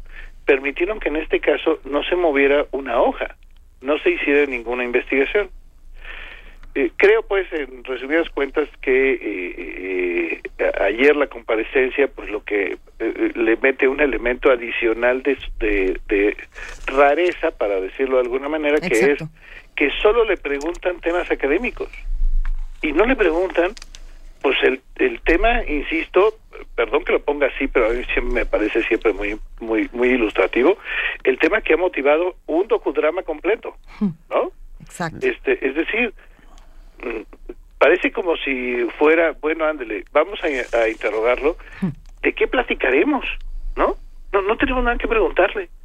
A ver, eh, ya pasaron 13 meses y llega esta comparecencia con una temporalidad muy extraña. Eh, ¿Realmente está ayudando a las investigaciones o las está perjudicando? y por Pues otro yo lado... creo que todo, todo este tipo de cosas ayuda, ¿no? Este, es decir, nunca sobra que haya una comparecencia más, pero eh, eh, si nos atenemos a lo que él mismo declaró, le preguntaron, insisto, de cosas académicas, no de este de las acusaciones que hay en su contra. Eh, eh, creo que sería fundamental, por ejemplo, eh, parte de estas acusaciones es que recibió eh, 300 mil pesos, o híjole, perdóname que mi memoria me falla, no sé si son 300 mil pesos o 300 mil dólares, pero no importa. La cantidad que sea, que recibieron eh, eh, el director de Ayotzinapa, bueno, pues creo que la PGR tendría que haber revisado eh, las cuentas de, director como para saber si era cierta o no esta cantidad. Es decir, eh, no puede ser que pasen 13 meses y los cites para hablar de, de eso cuando no tienes una investigación sobre si ha manejado esta cantidad de dinero o no tienes preguntas específicas sobre lo que le dijeron eh, eh, los eh, estos detenidos respecto al director de la normal. Terminaría solamente diciendo, si la PGR no tiene ningún elemento eh, para eh, sostener que el eh, que los normalistas y el director de la normal estaban involucrados con uno de los dos grupos peleados, pues digo, no estaría nada mal que también lo aclarara, ¿no? Es decir, eh, frente a las insidias que ha habido, frente a las versiones interesadas que ha habido en ese sentido, pues no estaría mal que hubiera eh, por parte de la PGR una aclaración diciendo, oigan, no tenemos un solo elemento al respecto, lo hemos investigado y no hemos encontrado ninguna prueba. Pues no estaría mal, ¿no? No. Oye, Daniel, ¿sabes qué, eh, con qué, qué me quedo pensando? Una vez más ah, se demuestra que la capacidad investigativa del Estado carece de método o está en complicidad con, con otras cosas. Eh, es increíble absolutamente que, que cada vez que un ministerio público, ya, ya no... eh, a ver, este caso solamente es la- un- uno de los botones de muestra de lo que sucede en el sistema eh, judicial mexicano. Una y otra vez, el, el Ministerio Público falla en la demostración del delito. En próximo junio eh, comenzaremos con los juicios orales en este país y yo tengo la impresión de que no van a ganar una. Tienes razón. Tienes razón. Mira, para mí eh, ese es el tema eh, eh, más importante de todos, el que tú mencionas, Benito, porque ah, hay que subrayar. ah, No deja de sorprender. Nosotros, si han tenido oportunidad, eh, habrán visto las notas. Si no, déjenme, déjenme comentarles. Nosotros en Animal Político hemos publicado, no sé, quizá unas 10 o 12 notas eh, basadas en el expediente, basadas en el expediente de Ayotzinapa. Es decir, nuestro reportero se echó dos semanas leyendo un expediente que, como saben, tiene literalmente decenas de miles de páginas 85 mil, si no estoy mal. Eh, y eh, no, no es que haya leído las 85 mil, pero sino sabiendo dónde buscar, este, ha leído cualquier cantidad y hemos eh, publicado, insisto, 10, 12 notas. Bueno, creo que parte fundamental de las revelaciones, más allá del detalle de, de, de, de, la investigación, es lo que mencionas, que es, es, estamos hablando de un hecho delictivo este que es eh, la desaparición de los 43, pues que ocupó la, la atención del mundo. Más el asesinato de otros seis, ¿no? es, un, es una cosa del tamaño del mundo. Bueno, todo este el Estado mexicano volcado a las, al tema, mandaron, bueno, este soldados federales, ¿no? Eh, obviamente agentes del Ministerio Público, todo esto, y dices, híjole, en la torre, metieron todos esos recursos, esos recursos y los resultados son de un nivel de ineficiencia que, que me aterroriza. Sí, bueno. Imagínate lo que es en un caso del delito común. ¿Eh? En, en, en un caso, insisto, absolutamente irrelevante, ¿no? Bueno, si aquí no han podido este probar, este han hecho, bueno, insisto, malas investigaciones, malos eh, interrogatorios, eh, de eh, evidente mala técnica eh, forense, de mala técnica policial, que te revelan lo que tú mencionas, Benito, es decir, esta no es una policía que sepa investigar, esta es una policía acostumbrada a obtener este, información con base en la tortura, ¿no? Que es como durante toda la vida se sostuvo. Bueno, abrimos la puerta para decir, híjole, este, ahora que se necesita investigar más, no, no es que ya nos libramos de, de torturas, pero evidentemente no es lo mismo que en los años, no sé, 70, 80, 90. ¿Cómo le van a hacer para probar los delitos? Si están basados en declaraciones de las que luego se arrepienten, en este en eh, investigaciones pobres, en Así es. ¿no? Vamos a tener cualquier cantidad de delincuencia en la calle. Eh, porque se está haciendo algo bien, que son los juicios orales, ¿no? Eh, Es, un, es un caso terrible y creo que tiene que ver, entre otras muchas razones, con la muy baja inversión, y, y ahí me refiero estrictamente a dinero, que ha hecho el Estado para eh, capacitar a los ministerios públicos, para profesionalizarlos y para tener realmente gente que sepa hacer su trabajo. Yo, yo diría, no sé si están ustedes de acuerdo, pero eh, eh, cuando ves estos programas estilo National Geographic, ¿no? De el FBI del siglo XXI, ¿no? Dices, o sea, te sale una lagrimita. Sí, pues es en la torre. ¿Te Te acuerdas? pones a llorar ¿Te acuerdas de los ministerios públicos con su con, con una computadora que comparten eh, Entre ocho. 18 Exacto. burócratas? Papeles, tortas. Papeles, ¿no? Este, Exactamente, cómo, cómo este, levantan huellas, cómo, este, no sé, hacen el trabajo forense normal. Es no, una no, broma. Y cuando, y cuando yo no quiero ni pensarlo. la policía te- de investigación te contesta como, como sabe uno que le contestan, ay, mire, su casa no la cuidamos porque ustedes para eso tienen seguridad. Exacto.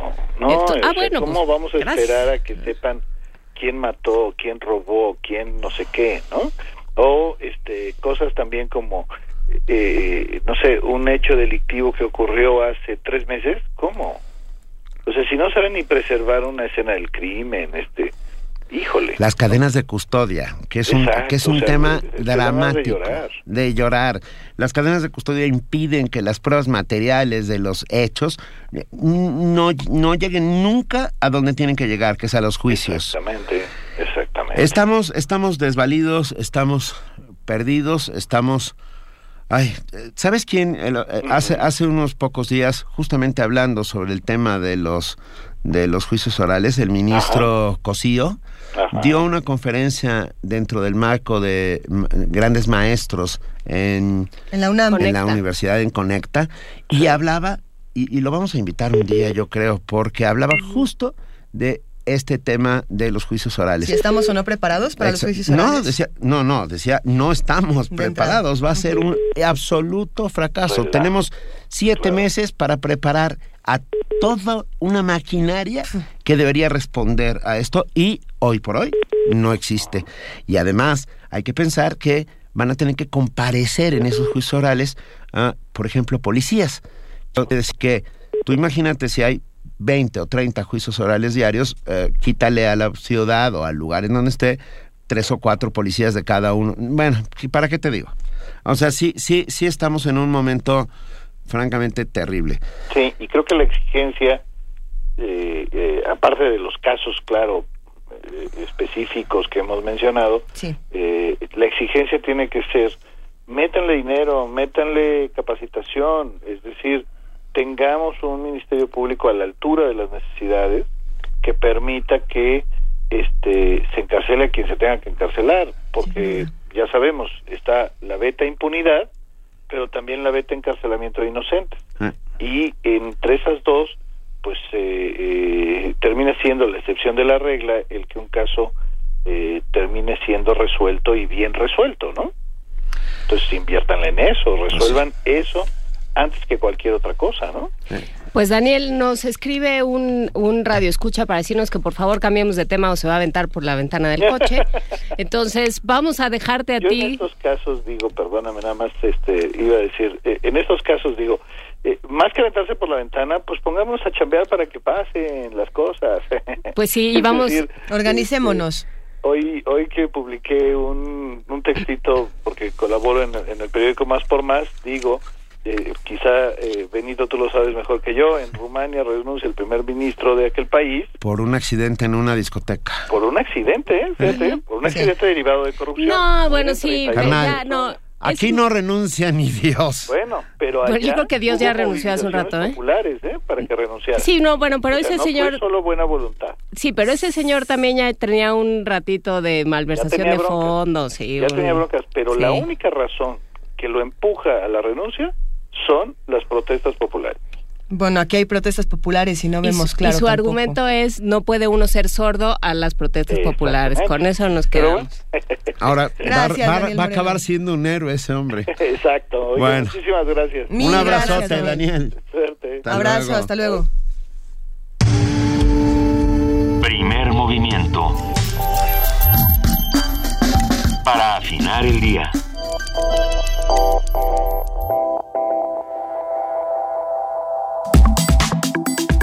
Nota Internacional.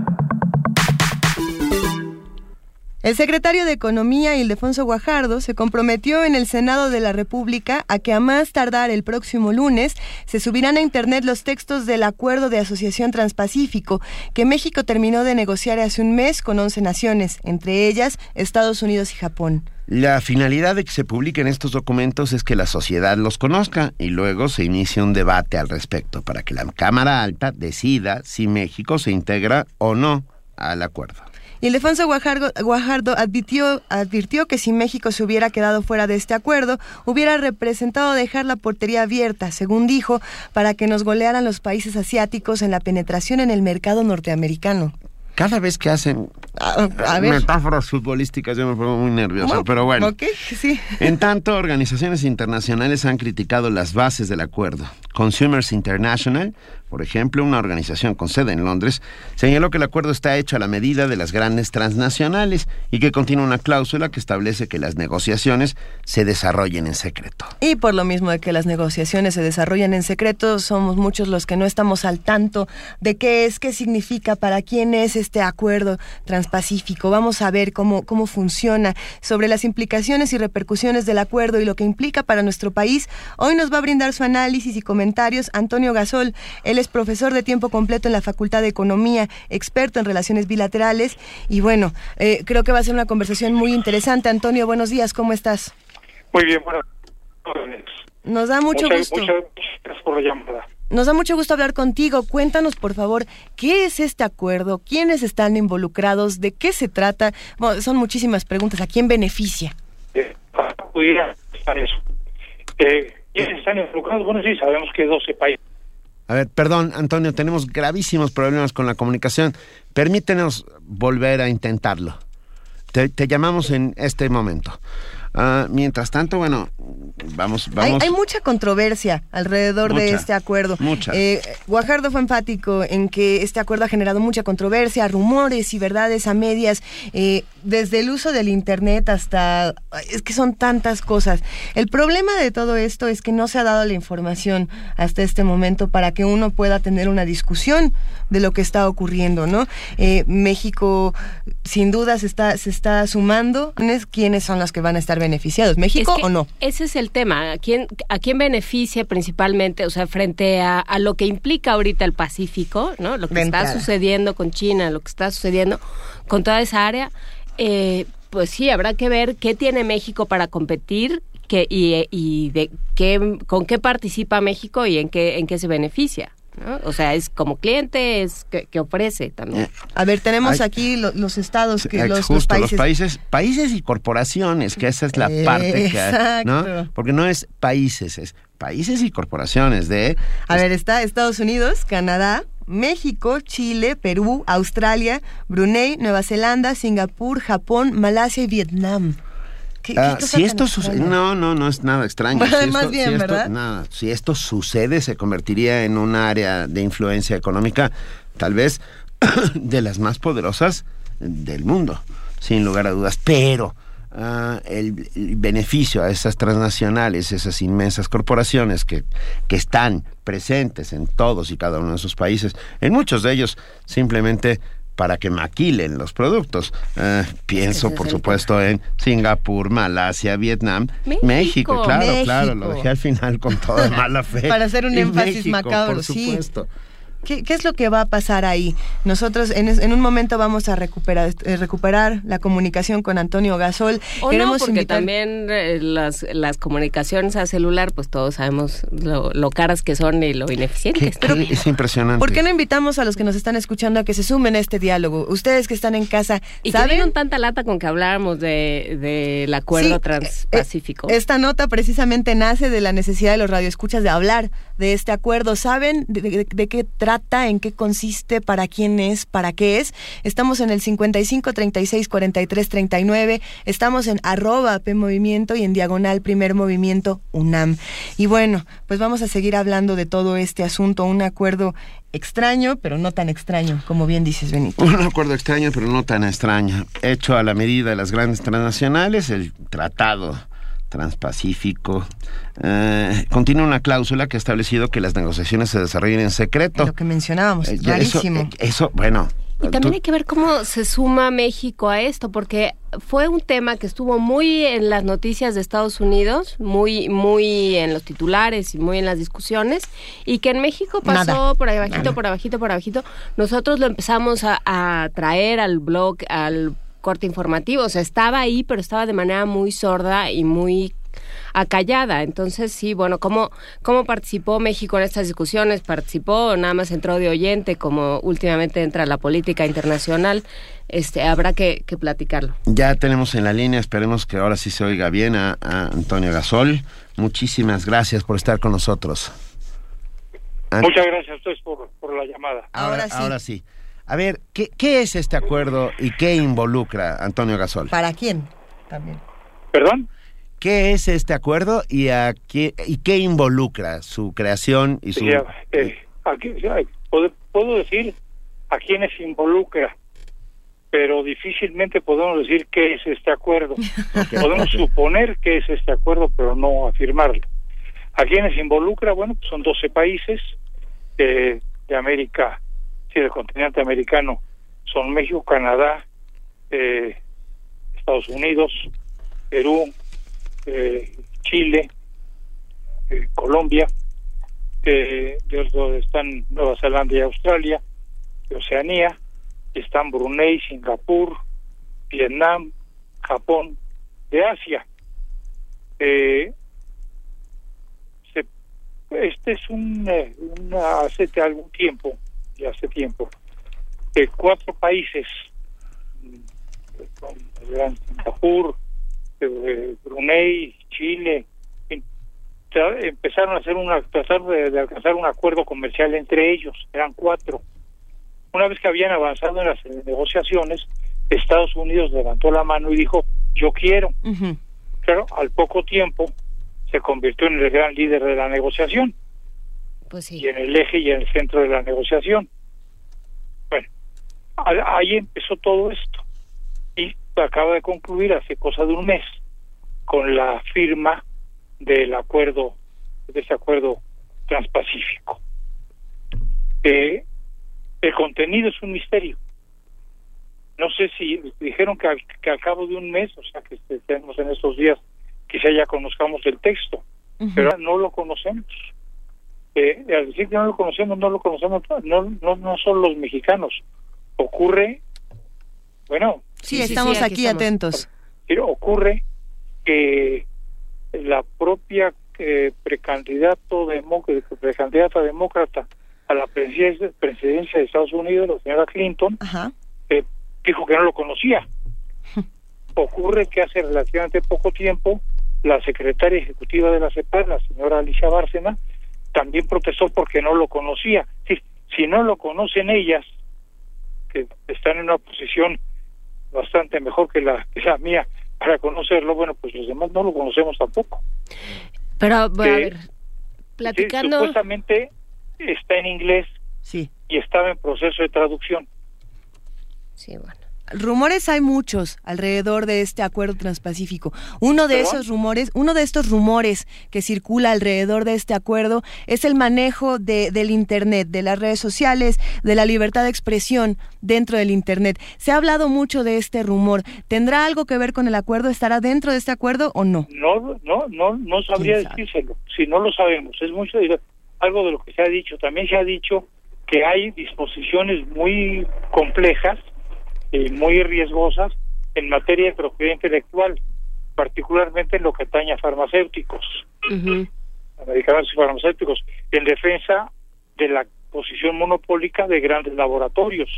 No lo sé, es lo que se dice, como lo que usted me está mencionando respecto de algo que tenga que ver con Internet. Claro. Ah, Pero tampoco se sabe. Sí, maestro Gasol, eh, ¿pueden 13 países o 11 países firmar un documento que no conoce nadie? ¿Perdón? ¿Pueden 11 países firmar un documento con intenciones económicas, de comercio, etcétera, etcétera, sin que nadie sepa que están firmando? Bueno, poder, poder, sí, sí. se puede. Era, era, era metafórico, pues. O, sea, se puede que lo hicieron. Ajá pero eh, aquí lo importante es que cuando esto se conozca, ¿qué van a hacer los 12 congresos respectivos? Que para que entre en vigor, tiene que ser ratificado por los congresos.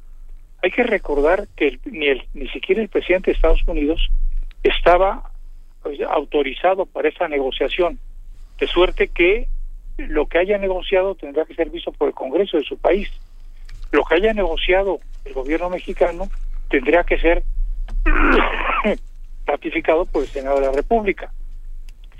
La Secretaría de Economía ha eh, divulgado una cosa que, que llama síntesis del tratado del tratado transpacífico más que una síntesis yo lo calificaría como una exégesis es algo que nos dice las bondades del tratado pero no nos dice en esencia qué contiene. Son 15 o 20 cuartillas, eh, pero esos es, eh, son objetivos de lo bien que nos va a ir con él. Sí, pero... no sé a qué, a qué sea irnos bien, toda vez que México ya tiene acuerdos de los firmantes, ya tiene acuerdos comercial con Estados Unidos, con Canadá, con Chile, con Colombia, eh, con Japón. Bueno, eh, y es un acuerdo que, tal como lo dijo el presidente Obama en su momento, eh, parece que está destinado a ir contra China. Bueno, ¿por qué México firma un acuerdo que aparentemente va contra China para privilegiar su, su comercio con Singapur o con Brunei? Sí, que no, y no con China y no con China que es una que es un cliente mucho más importante, un socio comercial mucho más importante. ¿Me explico? Claro. Sí, que ese es ese es un un tema, eh, doctor, que Que, no, no, no, no le escucho, perdóname. Que ese es un tema, que exactamente con qué, con qué armas entra México al comercio internacional, a este tipo de, de, de acuerdos, porque México está muy mal en términos de industria, entonces ¿en qué términos entra? Entra más como cliente que como que, eh, que como alguien que vaya a vender, ¿no? Bueno, pues, pues la, la, relación de comercio de, comercio internacional, bueno, eh, tiene tiene que hacerse de cualquier manera, pero bueno, no de cualquier manera, tiene que hacerse bien. Insisto, no no entiendo en el marco de la política comercial de México el por qué se está en un acuerdo que aparentemente, según lo dijo el presidente de Estados Unidos, va contra China, eh, siendo que es, podría ser un, un, un mejor socio comercial para México que lo que puede ser Brunei, con todo respeto para Brunei. Sí. O para Vietnam. Sí, son socios o mercados muy pequeños. Claro. ¿Sí? Sí, sí, sí. Bueno. El próximo, el próximo lunes se da a conocer eh, este texto para que todos sepamos qué es este acuerdo y para que se decida si, si México se inserta o no se inserta en esto. No, México ya se insertó. Ya se insertó. México, ya firmó. Es, es, muy complicado. Vamos a seguir hablando de todo esto, Antonio Gasol, porque sin duda es una nota que va a dar muchísimo. El próximo lunes eh, hablemos de qué es lo que significa este texto. Vamos a discutirlo aquí en primer movimiento. Te agradecemos muchísimo. Sí. El próximo lunes conoceremos el texto del acuerdo. A partir de eso veremos, a ver, sabremos de qué va. Millones de gracias, Antonio Gasol, un, placer. muchas gracias a ustedes. Hasta luego. Hasta luego. Primer movimiento. Donde todos rugen, el puma ronronea. 8 de la mañana con 48 minutos ya se encuentra en la línea la doctora Ana Buquet. Ella es directora del Programa Universitario de Estudios de Género. Buenos días, Ana, ¿cómo estás? Hola, Luisa, Benito, Juana Inés, muy buenos días. Te extrañamos. Ah, yo también. Aquí estoy. Venga. Bueno, fíjense que vamos a hablar de la preocupación de la UNAM por la igualdad de género. Eso. Al interior de su comunidad, esto es muy importante. De acuerdo. Sí, es, se trata de que la universidad tenga una serie de prácticas que conlleven a la igualdad entre hombres y mujeres adentro de nuestra universidad. Y este proceso inició en la UNAM formalmente en 2005 con una reforma al Estatuto General en la que se especifica que hombres y mujeres tienen igualdad de derechos, prerrogativas, obligaciones. Y luego esto continuó en el 2010 con la creación de la Comisión Especial de Equidad de Género del Consejo Universitario y en el 2013 se publicaron los lineamientos para la igualdad de género en la UNAM, todos estos avances realmente muy importantes. Pero fíjense que eh, qué gran satisfacción para el PUEG y para pues todas las académicas que hace muchos años están impulsando estos temas, que eh, en los proyectos presentados por las y los candidatos a la rectoría para el periodo 2015-2019, la igualdad de género está presente en la mayoría de las propuestas. Esto es, bueno, no sé qué piensen ustedes, pero yo creo que esto es muy importante porque... Por supuesto que creemos que es muy importante. Los obligo. No, no, no. No, lo, hacemos de, con absoluta conciencia. Ha sido, uno de los temas de, discusión, yo creo, este, frente a todo, estas, las interminables discusiones que se han tenido, que se tienen en todo Copilco y en y anexas sobre el cambio de rector. Bueno, se ha discutido también hasta qué punto esta universidad está preparada para tener una una mujer en la rectoría, para que las mujeres empecemos a tener una, una visibilidad mayor, una, un acceso más sencillo. Una presencia, claro, es un, es un cambio, o sea, cuando las mujeres están presentes en puestos muy importantes, es un, un cambio a nivel simbólico, ¿no? O sea, la posibilidad de que la población vea a una mujer dirigiendo distintos espacios de distintos ámbitos sociales, sin duda que es un cambio de carácter simbólico y por lo tanto de carácter cultural. Pero yo les quiero contar, les preguntaba esto porque la verdad es que para muchas de nosotras es algo verdaderamente relevante claro. que en todos los proyectos esté considerando la igualdad de género como algo central para dirigir nuestra máxima casa de estudios, nuestra maravillosa universidad. Déjenme contarles muy a grandes rasgos cuáles son las preocupaciones que se manifiestan en estas propuestas y las y las acciones, ¿no? Una de ellas es la atención a la violencia de género. Esto aparece en varias de las propuestas y eh, se plantea desde la creación de un protocolo que déjenme contarles muy rápidamente que este proyecto, eh, un protocolo de atención a la violencia, se está trabajando en la UNAM desde 2014, está a punto de publicarse. Entonces, este es un avance que, que ya se viene trabajando. También promueven, eh, bueno, plantean promover la cultura de la denuncia. Incluso eh, por ahí hay una propuesta de crear una oficina especial para atender las denuncias de acoso y hostigamiento. Luego hay en varias propuestas acciones afirmativas que van desde eh, tomar, considerar criterios con perspectiva de género en la contratación y promoción de personal académico y administrativo, la participación equitativa en los espacios universitarios como el Consejo Universitario, los consejos técnicos, académicos, las direcciones generales, en las ternas para dirigir entidades académicas, en fin, o sea, un, festín, ¿saben?, de, propuestas. Y otra que me importa mucho, mucho comentar y ustedes me dirán cuándo se me acabe el tiempo porque hay mucha cosa para comentar. Sigamos platicando, Ana. Ok. Es que hay muchas, muchas propuestas para usar la perspectiva de género como eje transversal. Y esto es eh, fundamental porque el planteamiento en general es que se incorpore esta perspectiva en los planes y programas de estudio. O sea. ¿Cómo sería esto?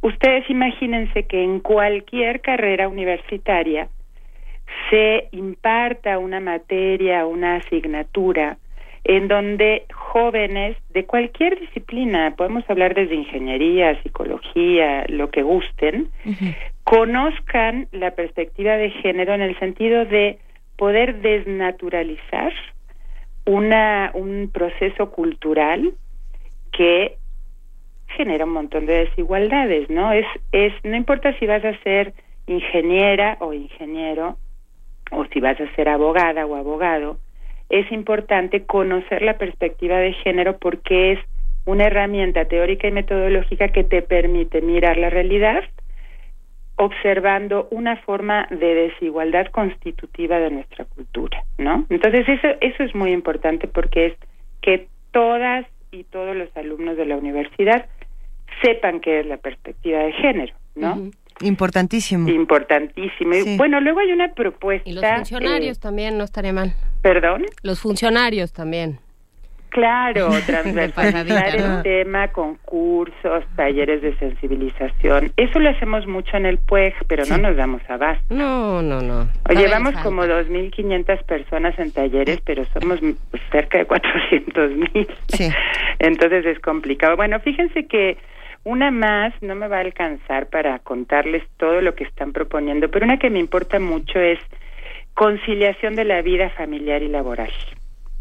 Nosotras sabemos que para las mujeres es súper difícil eh, competir en igualdad de condiciones en el mercado laboral por toda la carga familiar, ¿no? Sí. Y hay una propuesta de que la universidad considere ya la licencia de paternidad. Esto está en la Ley Federal del Trabajo, déjenme decirles, desde 2014 pero en la universidad todavía no es parte, digamos, de las costumbres de, de, la gente que está en la universidad y sería súper importante promover la responsabilidad de los padres claro. los hijos. Oh, Ana Buquet, si te hubieran escuchado esta propuesta hace un par de años. no, me parece importantísimo. Creo que todo este asunto visto desde perspectiva de género, tratar de, de desnaturalizar esta violencia que sin duda está permeando todas nuestras actividades es algo fundamental. Y, te agradecemos porque con este espacio eh, que tomas cada semana eh, muchos hemos eh, cambiado la manera en la que percibimos muchas cosas y, bueno es un entendido y entendido que creo que eso es muy importante. Pues qué bueno que podamos aportar nuestra nuestra visión para pues para avanzar a una sociedad más igualitaria. En el fondo solamente esa es la la meta a alcanzar. En ello estamos todos empeñados, o por lo menos muchos empeñados. Te, pues te mandamos un enorme abrazo, Ana Buquet. Igual para ustedes. Gracias. Gracias, qué placer. Primer movimiento. Donde todos rugen, el puma ronronea. Llegó la hora de los boletos. Llegó la hora de regalar boletos y libros y cosas. Va. Cinco pases dobles para la obra Silvana. Este jueves, hoy a las 8 de la noche, en el Teatro Jiménez Rueda, ubicado en la República 154, en la Tabacalera, en Cuauhtémoc. Ah, vale muchísimo la pena. Tenemos cinco pases dobles, con la culta nos invita. Hoy 8 de la noche. Ah, vamos a darlos por teléfono. 55 36 43 39 a los primeros cinco que nos llamen. Tan fácil como eso. Y bueno hoy pasan muchas cosas en esta ciudad. Hoy también la editorial Almadía eh, presenta este libro que, les va a encantar llamado La tristeza extraordinaria de Leopardo de las Nieves. Benito tú has comentado que este libro es una joya. Es una joya. Es que lo voy a presentar yo en Guadalajara. Entonces ya lo leí y la verdad es que me encantó. De Joca Reiner Terrón pero hoy va a ser la presentación en el Distrito Federal, hoy jueves 5 a las 19.30 horas en Bucardón, ubicado en Donato Guerra número 1, Colonia Juárez. habrá, mezcal de cortesía y participan. El autor está en México, Joca Reynolds Terrón, que es de Sao Paulo, Paula Abramo, que fue la eh, traductora. del libro, y Bernardo Esquinca. Eso va a estar muy bueno. que es un encanto. Y, como, va a estar bueno. Es escritor, es escritor, por supuesto. Como va a estar muy buena esta presentación, la editorial Almadía nos regala dos ejemplares de La Tristeza Extraordinaria de Leopardo de las Nieves. Está muy bueno. Uno se nos va por Facebook en mensaje privado con su nombre completo y su correo electrónico, y el otro se va por Twitter con el hashtag Quiero Tristeza de Leopardo de las Nieves. ¿Qué tal ese hashtag? Así de chiquito. Quiero tristeza de leopardo de las nieves. Ya nos dijeron que más chiquito. Quiero tristeza leopardo. Quiero tristeza como el leopardo de las nieves. no, no hagan eso. Bueno, a ver. tristeza como el leopardo de las nieves. El primero. Leopardo. que nos mande también, por favor, su nombre completo y su correo electrónico para que nos pongamos en contacto con ustedes. Todavía tenemos una invitación más, una breve invitación más que vamos a compartir en este momento. Sí, nuestra amiga Carla Tui. Carla Tui, Carla Ríos nos Abrazo, eh, Carla. Eh, da mañana una conferencia llamada Conciencia y Liderazgo, el conocimiento con sentimiento. Eh, de, verdad, vale mucho la pena. Carla es una asidua del programa y es, es una mujer muy, muy importante e interesante. Mañana nos da dos pases dobles por cada uno de los medios, dos por Twitter, dos por Facebook y dos por teléfono. Conciencia y liderazgo, la conferencia será mañana en Cárcamo 3755, subdelegación Coapa, espaldas de la glorieta Vaqueritos Villa Coapa. A los dos primeros por Twitter, dos primeros por Facebook y dos primeros por teléfono que digan quiero aprender. Hashtag quiero aprender. Porque trata, se trata de que el asistente evalúe en su persona cuáles son sus sentimientos predominantes y cómo se manifiestan en su cuerpo para que con base a ello sepa cuál es su mejor manera de aprender a nivel de experiencias de vida Venga. o habilidades y conocimientos. Ahí está, boletos, libros, talleres, escríbanos, llámenos, vénganse para acá. Primer movimiento para afinar el día. El Festival En Contacto Contigo trae nuevamente para ti la voz inconfundible del tenor Fernando de la Mora, cantándole a México desde la UNAM, acompañado por la Orquesta Juvenil Universitaria Eduardo Mata y el Coro Universitario de la Autonomía el sábado 7 de noviembre a las 13.30 horas y domingo 8 a las 17 horas en la sala Nezahualcóyotl. Informes al 5622-7125 o en www.encontactocontigo.unam.mx. Si tu domicilio quedó en el pasado, estate abusado y mantente consciente de ir en el presente para actualizar tu credencial para votar. Así en el futuro estarás más seguro, podrás elegir con un voto maduro. No olvides, hermano, votar por quien tengas que votar. Si cambias de casa, avísale al INE. Acude a cualquier módulo del INE o haz una cita al 01800 433 2000 o en INE.mx. Contigo, México es más. Súmate. Instituto Nacional Electoral. En contacto contigo, celebra su cuarto festival. Entra en contacto con Saúl Hernández. Los de abajo. La Sonora Santanera. Pepe Arevalo. La Balcanera. La Rumorosa. Fernando de la Mora y muchos artistas más. Teatro, danza, cine, literatura y música. En el Centro Cultural Universitario. Todo a un clic de distancia. Sábado 7 y domingo 8 de noviembre. No pierdas tus privilegios Puma. Inscríbete, reserva, asiste y comenta en www.encontactocontigo.unam.mx. Difusión Cultural invita. Consulta cartelera en www.encontactocontigo.unam.mx diagonal Festival 2015 o en nuestras redes sociales. Yo sí estoy en contacto contigo. Habla Andrés Manuel López Obrador. Tu confianza donde gobierne Morena, ningún joven que quiera ingresar a la universidad será rechazado. Y en el Distrito Federal, donde somos mayoría, no habrá aumentos de impuestos. Cuando Morena triunfe en la República, nadie se quedará sin trabajo, como lo hizo el presidente Roosevelt en Estados Unidos. Combatiremos la corrupción que nos ha llevado al despeñadero. Y si por ser honesto, por actuar con responsabilidad social y luchar por la vía pacífica me acusan de populista, que me apunten en la lista. Morena es la esperanza de México. RTC y Conaculta te invitan a conocer Wikiméxico, un sitio con una amplia oferta de divulgación cultural que actualmente cuenta con más de 3.000 artículos sobre historia, arte, cultura, ciencia, tecnología y medio ambiente. Una plataforma que puedes consultar de forma gratuita. Encontrarás datos curiosos, un recetario, un cancionero y más de 84.000 documentos que comprenden desde la historia más antigua de nuestro país hasta la actualidad. Más información en www.wikimexico.com. La danza es un punto cumbre. Es una muerte lenta en cada aleteo. Los martes de noviembre a las 20 horas, danza en la sala Julián Carrillo.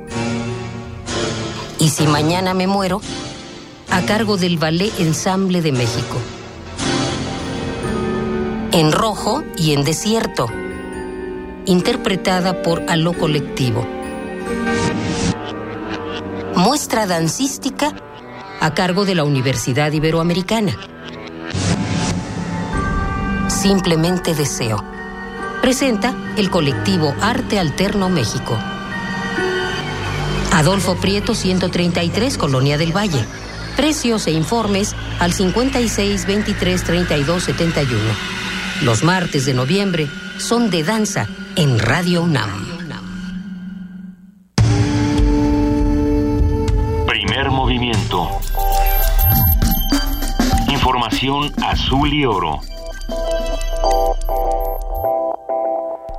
Vamos a nuestro corte informativo de las 9 de la mañana con nuestra compañera Elizabeth Rojas. Muy buenos días, bienvenida de nuevo Elizabeth. ¿Qué tal, Elisa? Buenos días de nuevo.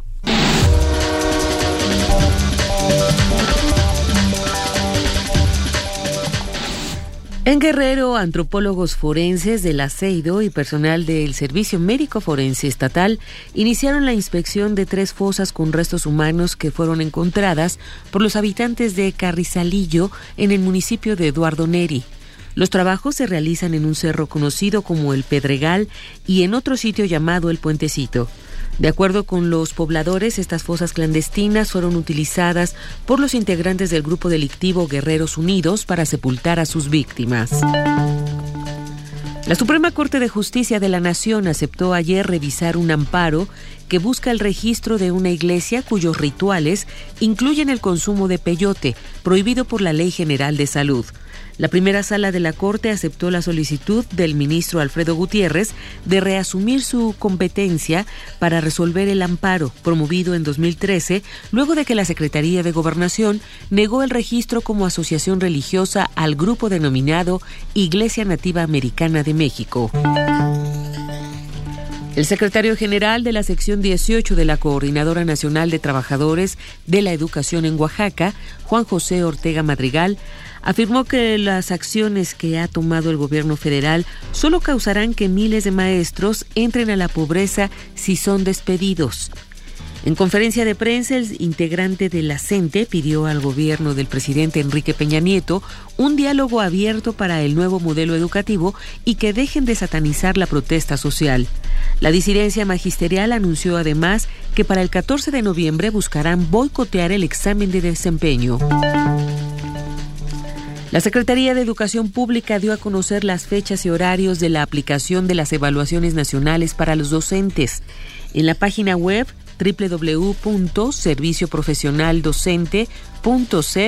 www.servicioprofesionaldocente.cep.gov.mx se podrá consultar la información de la aplicación de las evaluaciones nacionales de las etapas 2, 3, 4 y en su caso 5 relativas a conocimientos y competencias didácticas, así como la ruta de mejora argumentada, el domicilio de la sede y los requisitos que se deberán cumplir. El titular de la Procuraduría Federal del Consumidor Lorena Martínez Rodríguez dio a conocer que se ha detectado un aumento de precios de entre 10 a 32% en productos electrónicos. Esto al realizar un monitoreo con motivo de la edición 2015 del Buen Fin. La funcionaria dijo que entre los productos que se detectó aumento de precios se encuentran los televisores, computadoras, teléfonos móviles y sus accesorios. El Congreso de Colima emitió ayer la convocatoria para renovar la gubernatura con fecha del 17 de enero. Por ello, el consejero presidente del INE, Lorenzo Córdoba, afirmó que el instituto tiene la capacidad para organizar los comicios. El Congreso de Colima, el H Congreso del Estado de Colima, emitió la convocatoria correspondiente y resolvió que las elecciones extraordinarias para gobernador del Estado eh, eh, en dicha entidad se realizarán precisamente el día 17 de enero, el domingo 17 de enero del 2016. Con lo cual, el Congreso eh, le en este acto le permite a la autoridad electoral el tiempo suficiente para poder desplegar la actuación, las actuaciones necesarias para poder cumplir a cabalidad con la sociedad de Colima y en sus términos con la sentencia del propio Tribunal Electoral y la responsabilidad, por cierto, que se deriva de la eh, decisión del Consejo General de asumir en su totalidad dicha elección. Con 65 votos a favor y 12 en contra, el Pleno del Senado acordó entregar la medalla Belisario Domínguez al empresario Alberto Ballerés González. Para algunos senadores, el perfil del galardonado no corresponde al espíritu de la presea. El coordinador del PRD, Miguel Barbosa, sostuvo que el momento político y social que vive el país no es oportuno para premiar a un empresario con el máximo galardón que otorga el Senado. En información internacional, el gobierno británico decidió ayer suspender de forma temporal todos los vuelos procedentes de la ciudad egipcia de Sharm el-Sheikh con destino a Reino Unido.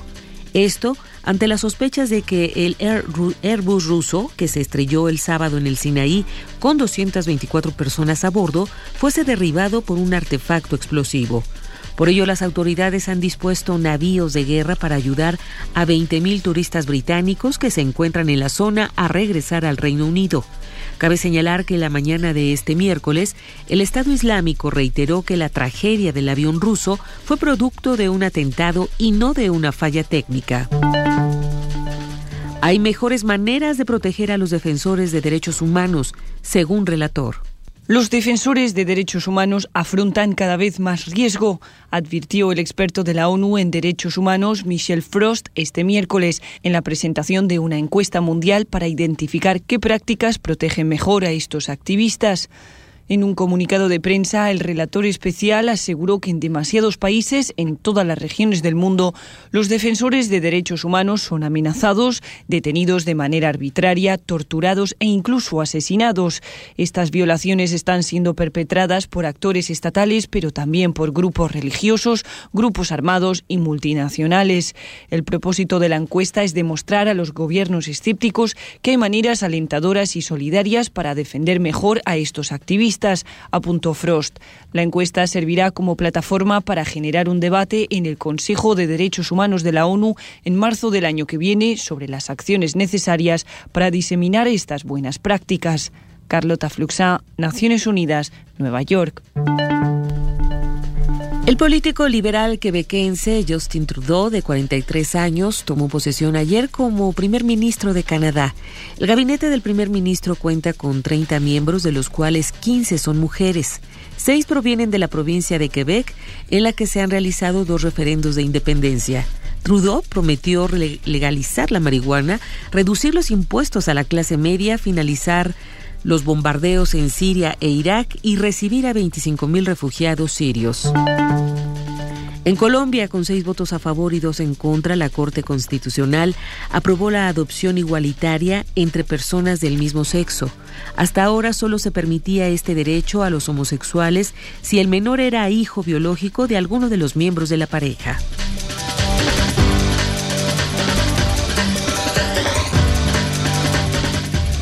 Muchísimas gracias, Elizabeth Rojas, por este corte informativo de las 9 de la mañana.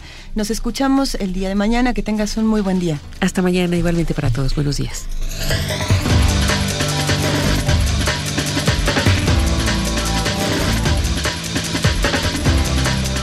Como lo hemos hecho desde el 26 de septiembre, Poesía Necesaria se suma a Si hay olvido, no hay justicia, esta producción de Radio UNAM, donde se reúnen a 43 escritores, 43 productores y 43 plumas distintas que nos ayudan a recordar a los 43 de Ayotzinapa. Esta mañana escucharemos En todas partes de Luis Manuel Amador, en la producción de Arqueles Estrada y en la voz de Doloria.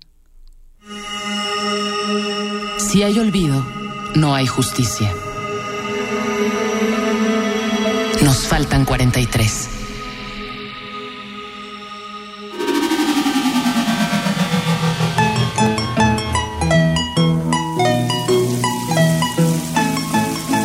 En todas partes. De Luis Manuel Amador. A veces sueño. Recorres a pie el camino de la carretera entre risas y apodos de muchachos. Y en la casa te sientas a contarnos que ya se acerca el tiempo de los mangos. Por más que intentas enojarte con tu amigo, no puedes porque te gana la risa. A veces, en el sueño, vuelves a ser el hijo que tiene un hoyito en la mejilla, que siembra granos y hortalizas, que es del campo y por eso sabe de esas cosas que ahora enseña en el pequeño huerto. El hijo que comienza a aprender canciones en la guitarra.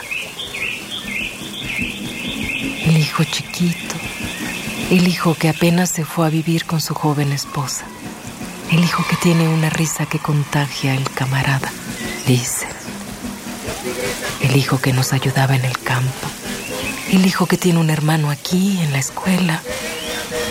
El hijo que ha trabajado en taquerías. El hijo que va cantando canciones el que cuenta el chiste de Bob Esponja que no puede contar nadie, el que tiene un lunar como patita de gato en el pecho, el hijo que hablaba la lengua de sus abuelos, el hijo tan parecido a su hermano, el hijo con una cicatriz en el ojo,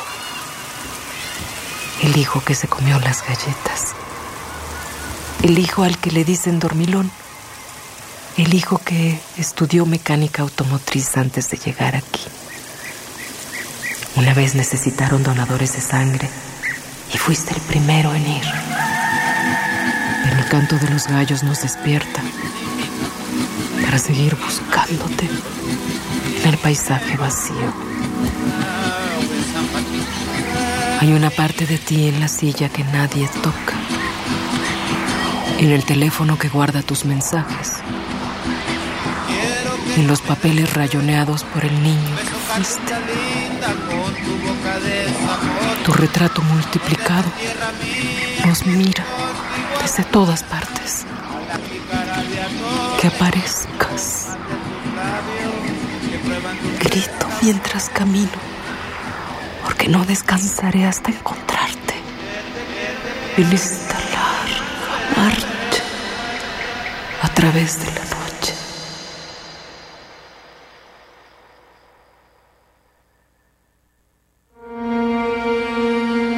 Poema En todas partes, de Luis Manuel Amador. Voz, Dolores Heredia. Producción y montaje, Arqueles Estrada.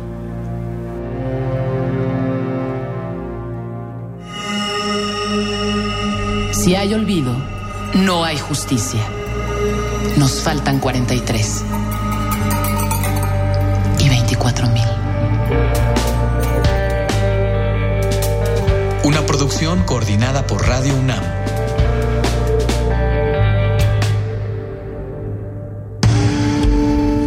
Primer movimiento. Para afinar el día.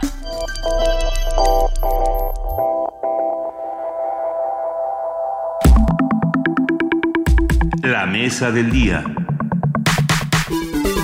Son las 9 de la mañana con 16 minutos y ustedes saben que como cada jueves nuestra mesa del día se va hasta los mundos posibles del doctor Alberto Betancourt. Él es doctor en historia, profesor de la Facultad de Filosofía y Letras de la UNAM y coordinador del Observatorio del G20 de esta misma facultad. Como cada jueves es un verdadero placer. Alberto, ¿cómo estás? Buenos días. El placer es mío, Luisa, Benito, Juana Inés. ¿Cómo les fue de Día de Muertos? Estamos idem. No, espero que no.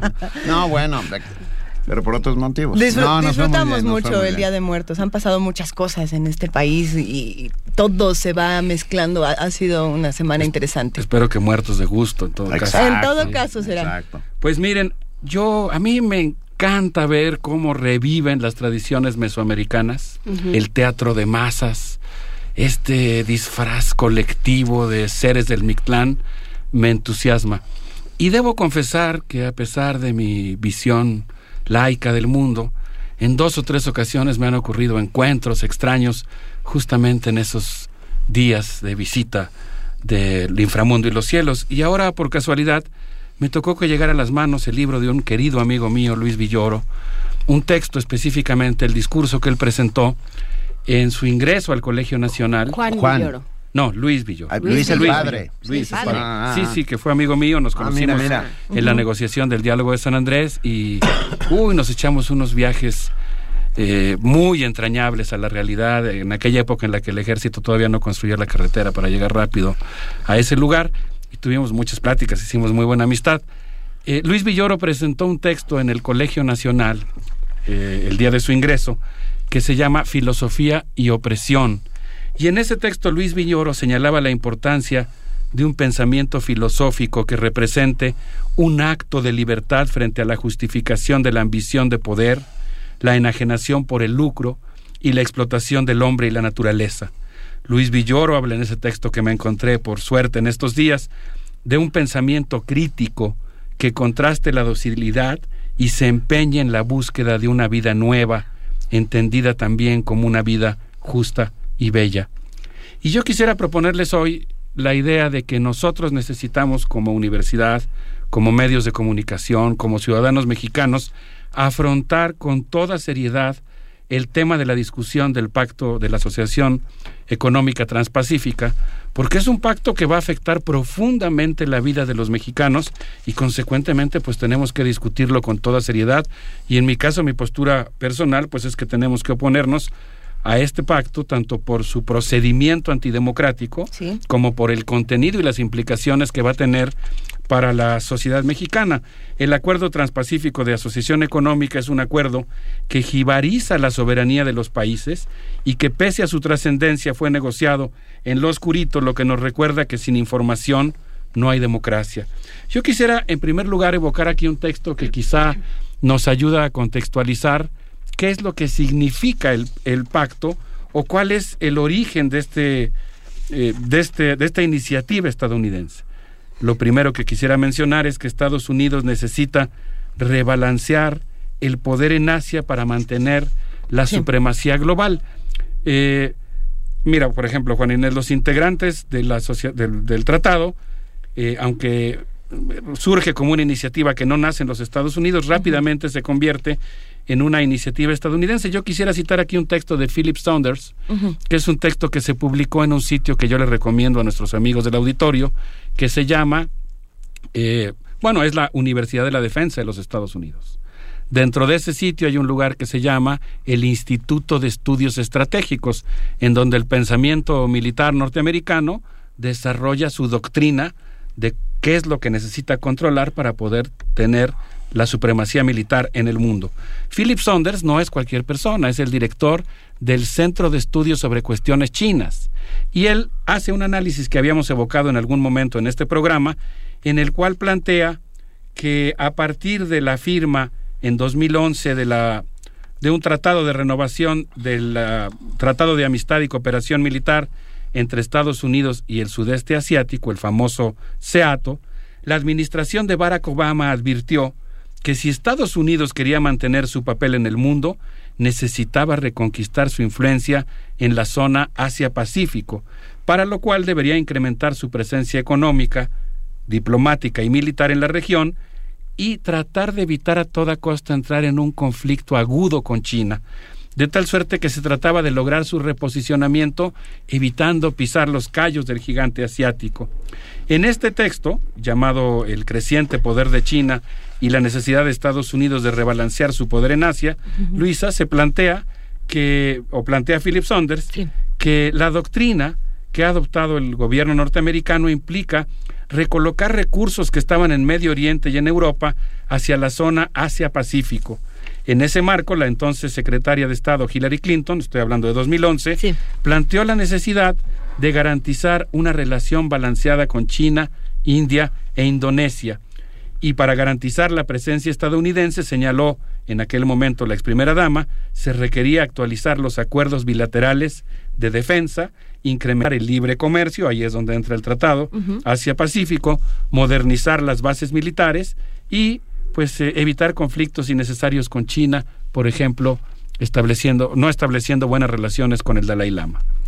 De tal suerte que lo primero que yo quisiera decir sobre este importante tema del Tratado de Cooperación Transpacífico es que en realidad pues es un tratado que responde a la necesidad de los Estados Unidos de enfrentar su conflicto con China. Ese es el marco geopolítico en el que nace el tratado. El 10 de octubre de 2015, muy recientemente, la Casa Blanca difundió un comunicado en el que el presidente Obama señalaba que el acuerdo de asociación económica transpacífico permitirá, dijo, casi lo estoy citando literalmente, dictar las reglas de la economía mundial. Hasta, hasta, hace poco dijo, algunos países competían con nosotros porque producían con salarios muy bajos, en clara alusión con China. El acuerdo permitirá incrementar las exportaciones estadounidenses y generar empleos. Pero aquí es donde viene el asunto polémico, porque el tratado Asia-Pacífico impone una serie de reglas que tienen que ver con, por ejemplo, la legislación laboral y la legislación ambiental. Los defensores del tratado han dicho que se trata del tratado de libre comercio con mayor con mayores estándares de protección ambiental, pero en realidad hay cosas que resultan muy polémicas. Por ejemplo, si un país, vamos a decir Perú, como ya ocurrió con su tratado de libre comercio con Estados Unidos, le impone una sanción a una minera por el daño que le está provocando al medio ambiente, es muy probable si, si como todo parece indicar, se replicarán las reglas del acuerdo de libre comercio entre Perú y Estados Unidos para el acuerdo transpacífico, que ahora tendrá que acudir a tribunales internacionales que resolverán si el hecho de proteger su medio ambiente no es una práctica en contra de la competitividad de los negocios. Es decir, que se trata de una práctica para, es una competencia desleal poner un reglamento ambiental. Así que imagínense ustedes de lo que estamos hablando. Así que en ese contexto, pues a mí me preocupa mucho, me preocupan mucho varias cosas. Una de ellas es desde luego el hecho de que se va a constituir un marco supranacional que se convierte en una camisa de fuerza para que los países no puedan legislar en ciertos ámbitos como la propiedad intelectual, el medio ambiente, los salarios, los derechos laborales, la política migratoria e incluso, como lo reconoció recientemente el secretario de Hacienda el día 7 de octubre, probablemente sobre política monetaria. Nosotros hemos hablado aquí en Mundos Posibles de que había un furor estadounidense en contra de la devaluación artificial de la moneda china. E- eso ya tiene de por sí, me imagino que nuestros amigos de la Facultad de Economía, por supuesto, tendrán mucho que decir al respecto, pero ya es toda una discusión. No, y yo creo que hay eh, también eh, nuestros amigos de, de historia y de, de ciencias políticas tendrán que decir en términos de dónde queda el Estado-Nación, porque yo creo que está por ahí y es un tema que nos ha estado eh, haciendo, nos, nos ha, hablando del Día de Muertos, ha estado rondando como el fantasma que recorre Europa, este, Ojalá. en, en, en estas conversaciones, ¿no? Hablamos de, eh, el otro día que hablábamos con, con Enrique Díaz Álvarez sobre su ensayo El traslado, pues ahí habla del homo economicus y dice en qué momento de- de- decidimos que, que esto está bien y cuándo vamos a parar ¿no? de, de- de este modelo, cuándo vamos a optar por otro modelo. Y eh, hablábamos también de estas pláticas de Siria, sobre Siria en Viena y de estos acuerdos internacionales. Y realmente lo que, lo que empieza a verse es que no hay árbitros más allá de las grandes corporaciones. O sea que ya los, los, eh, las ligas de naciones ya no son ligas de naciones, ya son corporaciones transnacionales que toman decisiones por encima de los gobiernos y que casi dictan, o bueno, sin el casi muchas veces, que dictan políticas y, y dictan formas de actuar a los gobiernos. Así es, completamente de acuerdo. Uno de los grandes problemas de este tratado es que alumbraría en caso de que se apruebe. Yo espero que todavía las sociedades de los distintos países, pero particularmente en América Latina, hagamos lo necesario para presionar a nuestros legisladores Sí. a que por lo menos discutan en serio el asunto. Uno, uno de los temas graves del Tratado Transpacífico es que tendría que aprobarse tal como está. Se entiende que es un documento producto de una larga negociación entre 12 eh, Pero jefes que del no ha Poder pasado por los Ejecutivo. congresos. Va a pasar a los congresos, se Por eso, aprobará. si los congresos no pueden opinar, O sea, entonces se firma antes de que se vote, pues. Ajá. Exacto, se tiene que votar si sí o no, así como está. Pero, a, a ver, es a que ver. este tema, eh, en ese momento, en ese pequeño aspecto es confuso. El, el lunes se da a conocer, Ya, digamos, no, abiertamente. perdón, ya está el texto, ¿eh? Ya está todo el texto. Ya está el texto. El- está el resumen, ¿no? O ya está ¿Hay el un texto completo. resumen El o es un texto completo? Va, ya tenemos enfrente de nosotros el texto completo. eh, Gracias a CSG, sí, México a CSG. Gracias. que lo publicó el Ministerio de Relaciones Ex- de Relaciones Exter- Foreign Affairs and Trade, de Relaciones Exteriores Y y, Comercio. De Nueva Zelanda. Ok. Ya tenemos aquí el texto. Ahorita vamos a hablar Lo de- vamos a compartir la liga con todos de ustedes. nuestros queridos amigos de Nueva Zelanda. Si les parece bien, creo que podríamos, pensando en la necesidad de que los países de América Latina defiendan su integración hasta, hasta ante este intento de esquirolearla, vamos a escuchar algo de Inti Limani que se llama América, novia mía. Eso. Morena América, mía litoral. El viento peina tu pelo de cristal,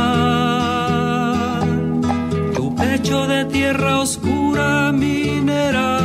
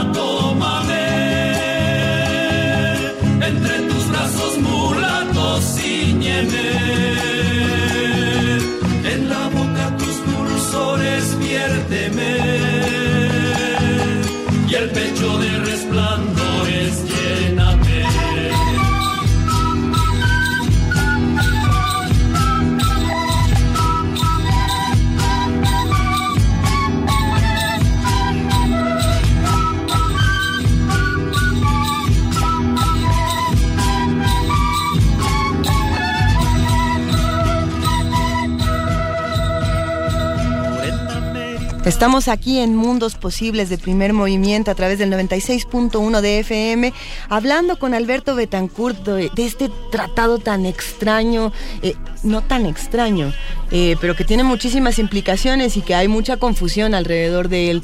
¿En qué nos quedamos, Alberto Betancourt? Pues nos quedamos en que es un tratado que va a afectar profundamente la soberanía de nuestro país y de los otros países que lo firmen.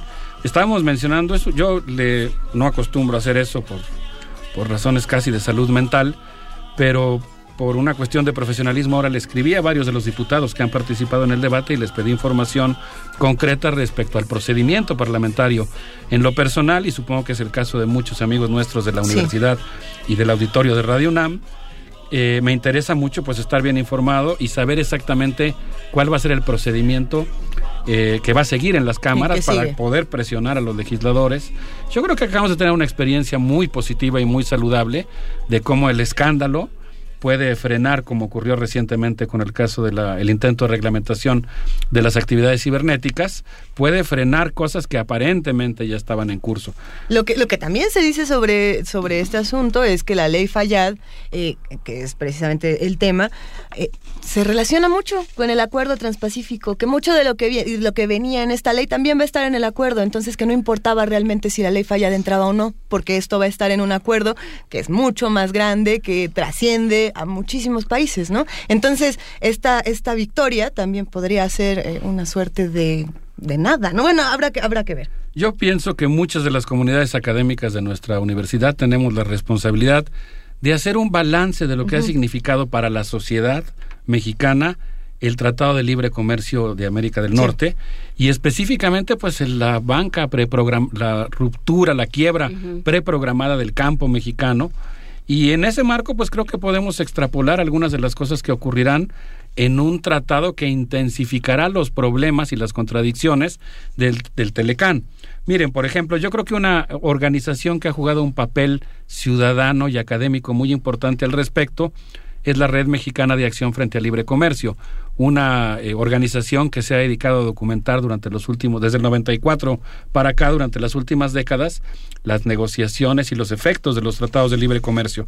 Y yo quisiera mencionar aquí un texto que publicó Emilio Godoy, un integrante de esa red, que afirmó, que afirmó el 9 de octubre que el EPP permite que Estados Unidos certifique que las leyes nacionales o obliga, mejor dicho, a que las leyes nacionales sean compatibles con el espíritu del tratado. Si tú firmas el tratado, te estás comprometiendo a que tu legislación está armonizada con la doctrina del tratado. Consecuentemente, digamos que estás, entre comillas, por supuesto, eligiendo libremente autorrestringir el ámbito de tu soberanía y de tu libertad para decidir cómo quieres ser como país. En los últimos tratados de libre comercio, estoy parafraseando a Emilio Godoy, los tratados de libre comercio firmados por Estados Unidos eh, han incurrido en una práctica recurrente que consiste en que los funcionarios norteamericanos bosquejen las leyes de otros países. Por ejemplo, el 12 de mayo pasado, esto ya no es el texto de Godoy, un grupo de parlamentarios de cinco países que integrarán el Acuerdo Transpacífico firmaron una carta abierta en la que plantean que el acuerdo jibarizaría la soberanía de los países y la libertad de aprobar leyes con libertad. Los funcionarios norteamericanos pasan una lista de, requer- de requerimientos institucionales a los países si quieren que el tratado sea ratificado. Una característica de este tratado es que, fíjense ustedes, ya lo firmaron los, eh, los poderes ejecutivos. Tienen que ratificarlo hasta donde entiendo, insisto en que hay que clarificar con todo detalle el procedimiento para que podamos intervenir como ciudadanos, pero hasta donde entiendo ya lo firmaron los ejecutivos, ahora tienen que aprobarlo los congresos. Tienen que aprobarlo simplemente diciendo sí o no, no pueden hacer modificaciones al tratado. Pero una vez que lo firman, el Congreso de los Estados Unidos se reserva eh, algo que de facto es como una especie de ratificación bilateral. Es decir, ya todos firmaron el acuerdo, pero según este documento que plantean los legisladores de cinco países firmantes, eh, ahora Estados Unidos se reserva para ver si firma o no. Y vienen aquí algunos ejemplos y ratifica, digamos, ¿no? Por ejemplo, en el caso de El Salvador, cuando se firmó el Tratado de Libre Comercio con Estados Unidos, eh, el, Congreso norteamericano le impuso una supervisión al gobierno salvadoreño respecto a la producción de carne y pollo. de tal manera que tuvo que sujetarse a inspecciones norteamericanas para garantizar que se estaban cumpliendo con los estándares del tratado. Además, Estados Unidos validó leyes costarricenses sobre propiedad intelectual y de autor, telecomunicaciones, aduanas, agricultura y procedimientos penales. Es decir, que si no hay una armonización de la legislación y las instituciones de los países firmantes, se considera que estás incurriendo en prácticas desleales de comercio. Es decir, estás aprobando un estándar muy alto de protección del medio ambiente que impide la competitividad de las empresas que de buena fe invirtieron en tu país. Las otras dos cosas con las que yo quisiera concluir, a reserva de escuchar tus opiniones o comentarios, que me interesaría mucho conocer, eh, son dos temas. El primero es que en realidad una de las cuestiones que a mí me preocupa más es que habrá muchos eh, afectados, eh, muchos pequeños productores afectados. Le quiero agradecer a mi joven colega, Anabel Jiménez, que me llamó la atención sobre una nota que publicó Matilda, Matilde Pérez en la jornada, en la que menciona cómo es que eh, Álvaro González Muñoz, presidente del Frente Nacional de Productores y Consumidores de Leche, consideró de alto riesgo las, las negociaciones del Tratado Transpacífico específicamente para el sector lechero, ya que puede poner en riesgo la sobrevivencia de 25 millones de personas. Voy a citar la nota que dice, para los pequeños y medianos productores, el acuerdo transpacífico es inconveniente. Alrededor de 150 mil productores, la mayoría con 40 o 50 vacas, no aguantaremos las crecientes importaciones de leche y sus derivados a precio por debajo de su costo. Este productor, este representante de los productores, refirió que producir una tonelada de leche en polvo oscila entre 3.500 dólares, pero en el mercado, y sobre todo ahora que se firma el tratado, se podrá encontrar la tonelada de leche en polvo en 1.700 dólares, es decir, casi la mitad del costo de producción en México. ¿Qué significa eso?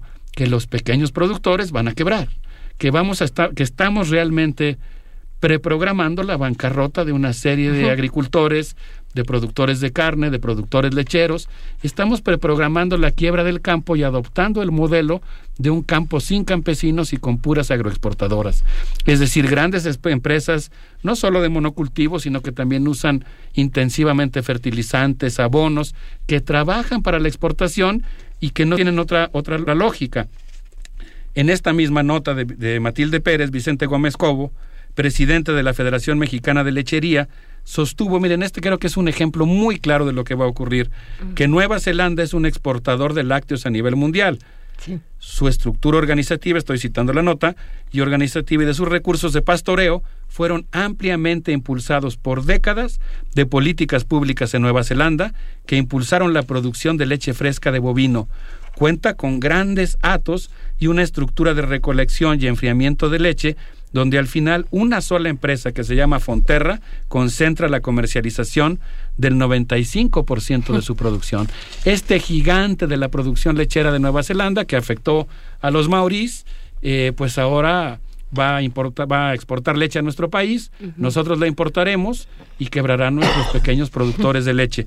Lo último con lo que yo quisiera despedirme, pues es mencionar que hay un tema que a mí me parece crucial y que creo que Ahí es donde yo invocaba a Luis Villoro pensando en el papel de la filosofía, en el mismo sentido en el que él se refirió a la filosofía en su texto de ingreso al Congreso Nacional.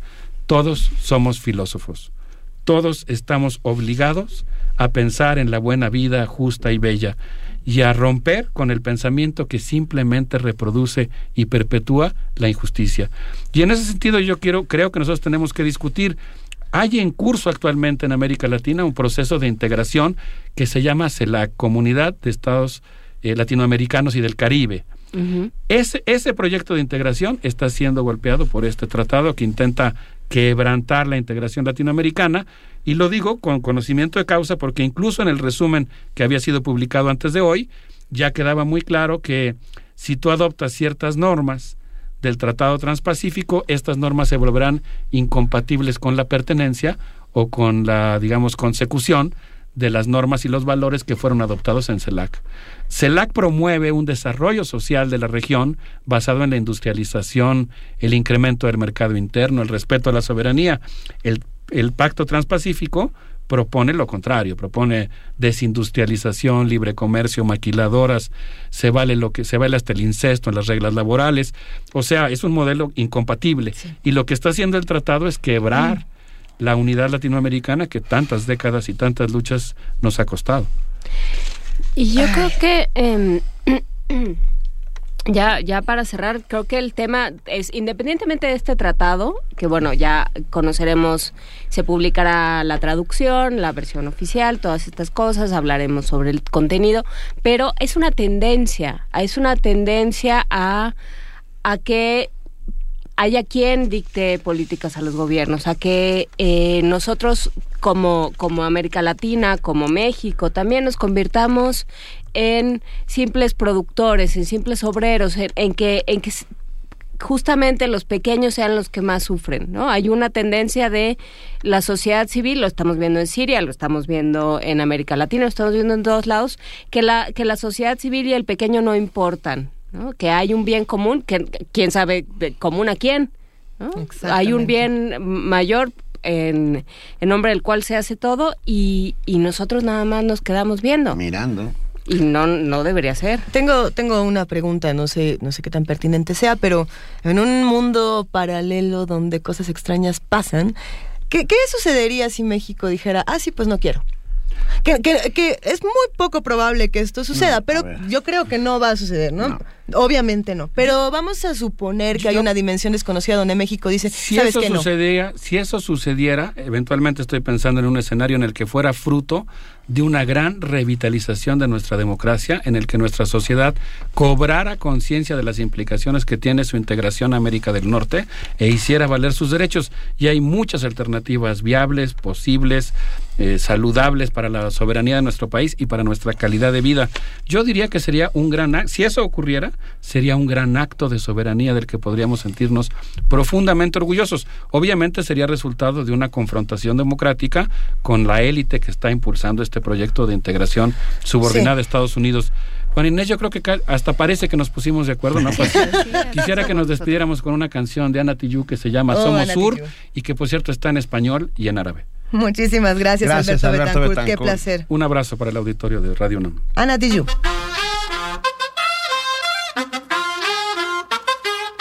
Tú nos dices que debemos sentarnos, pero las ideas solo pueden levantarnos, caminar, recorrer, no rendirse ni retroceder, ver, aprender como esponja absorbe. Nadie sobra, nos faltan todos, suman todos baratos, todo para nosotros. Que se caiga el imperio, lo gritamos algo, no queda más remedio. Esto no es utopía, es alegre rebeldía del baile de los que sobran de la danza de mi mía. Levantarnos para decir llevar, ni África ni América Latina se suba. Un barro con casco con lápiz a patear el fiasco, provocar un social terremoto en este charco.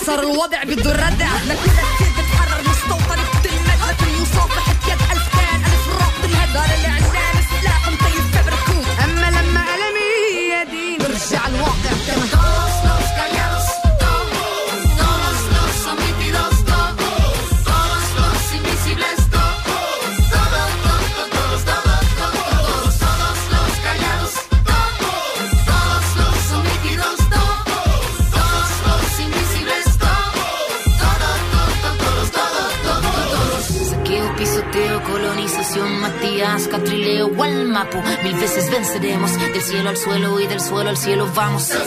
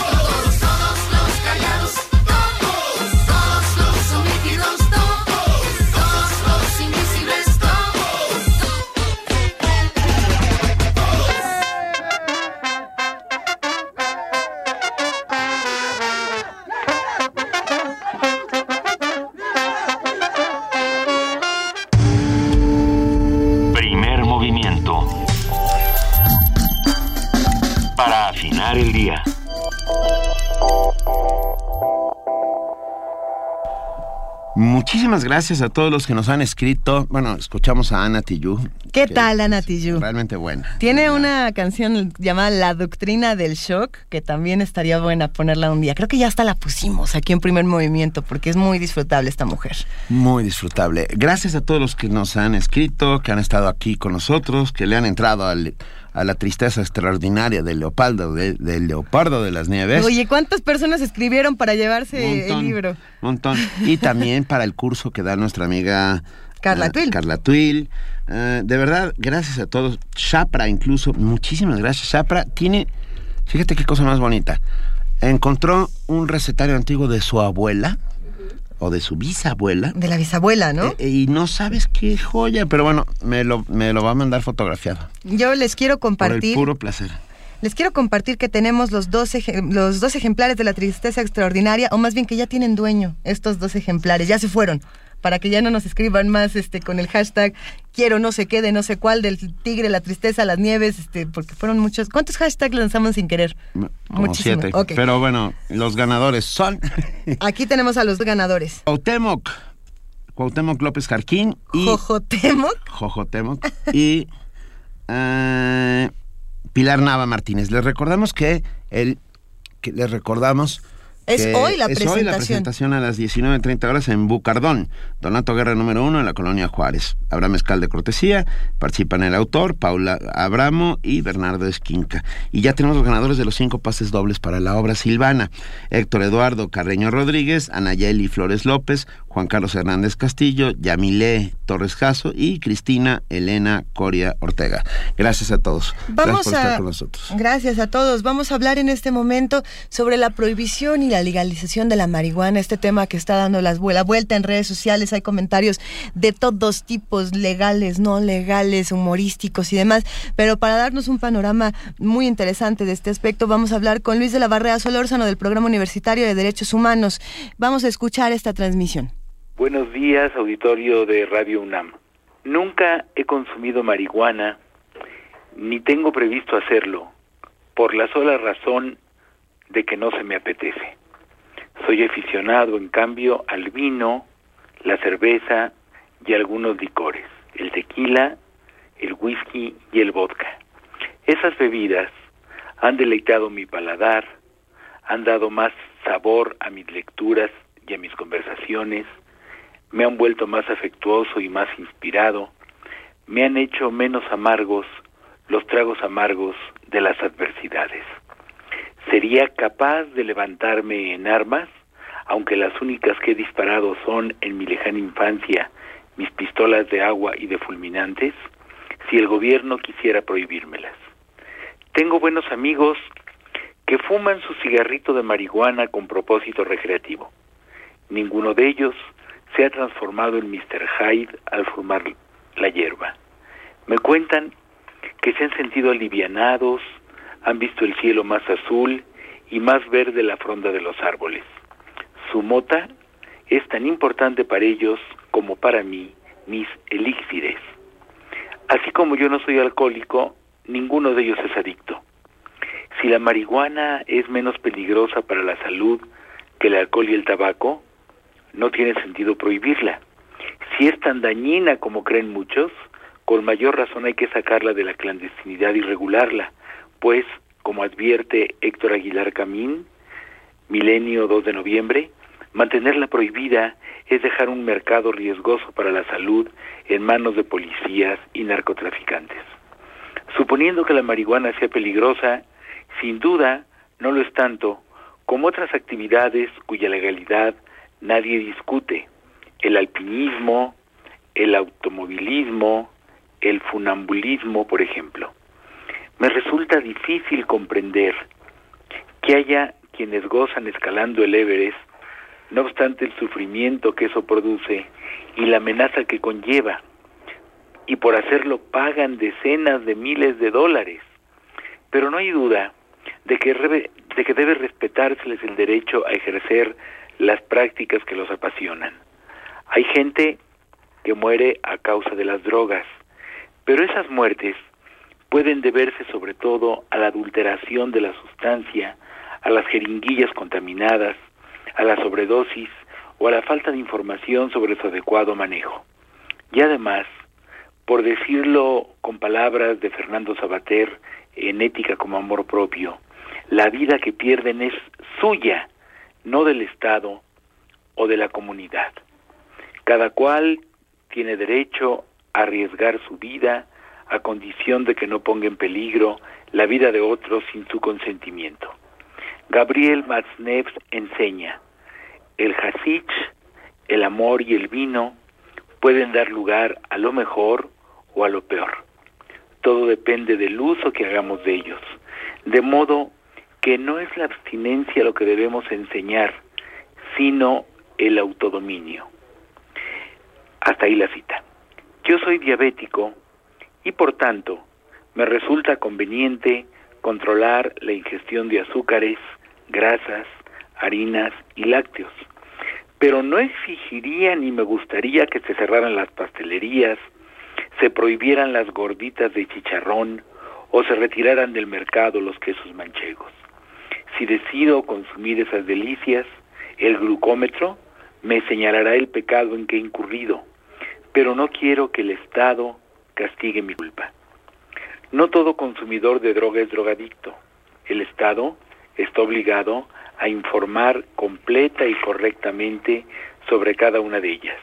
Y una vez que se legalicen, a controlar su elaboración y su calidad. El adicto tiene derecho a la ayuda de la sociedad, tal como el que desea superar su depresión, escapar de una relación destructiva o librarse de cualquier otra dolencia. John Stuart Mill dictaminó en su gran libro de la libertad, el único propósito en virtud del cual puede ejercerse legítimamente el poder sobre un miembro de una comunidad civilizada en contra de su voluntad, es impedir que dañe a otros. Su propio bien, sea físico o moral, no es justificación suficiente, dice John Stuart Mill. Con el único límite de respetar los derechos de los demás, el individuo libre no debe tener obstáculos en una democracia para buscar placer o conocimiento, para disponer de sus energías o de su cuerpo, para experimentar consigo mismo. Además, la prohibición de las drogas no ha logrado disminuir un ápice la producción, el tráfico y el consumo de las mismas. Y, en cambio, ha generado una horrorosa espiral de violencia que en México ha cobrado decenas de miles de vidas. ¿Por qué? ¿Para qué? Es la guerra más absurda y más estúpida que pueda imaginarse. Muchas gracias. Primer movimiento. Donde la raza habla.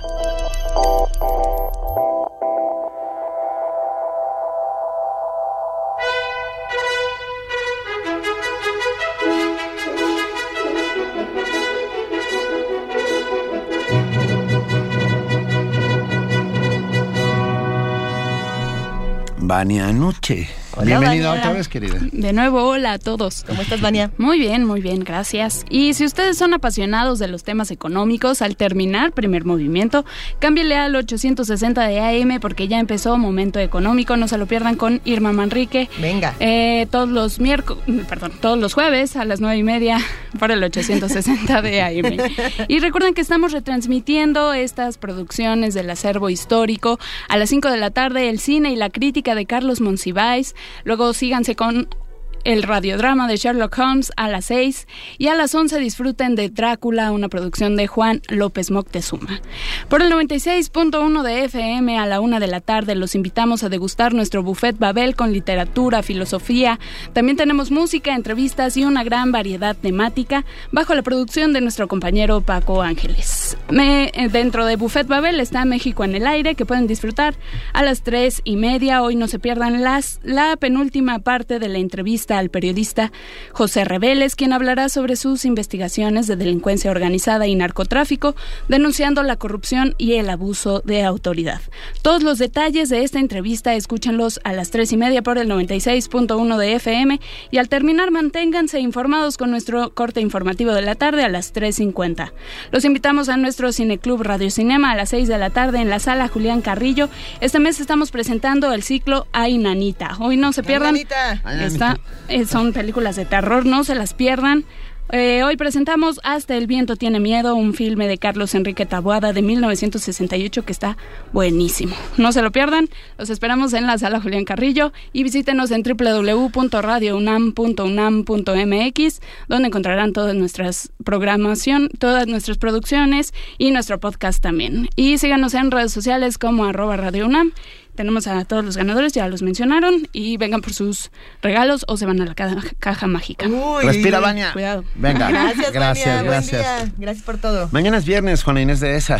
Mañana de es ocio. viernes de ocio, vamos a platicar sobre... Van a venir nuestros amigos de la que hacen le- teatro en atril, a hacer una lectura dramatizada del Quijote, no todo el Quijote, no se preocupen. Ok. Este, pero ¿Podemos fragmentos. hacer los incidentales? O ¿Y sea, Rocinante. ¿Quieres ser el caballo? Sí, sí, no, yo pero también quiero Rocinante, participar. Bueno, Rocinante no cabalgaba.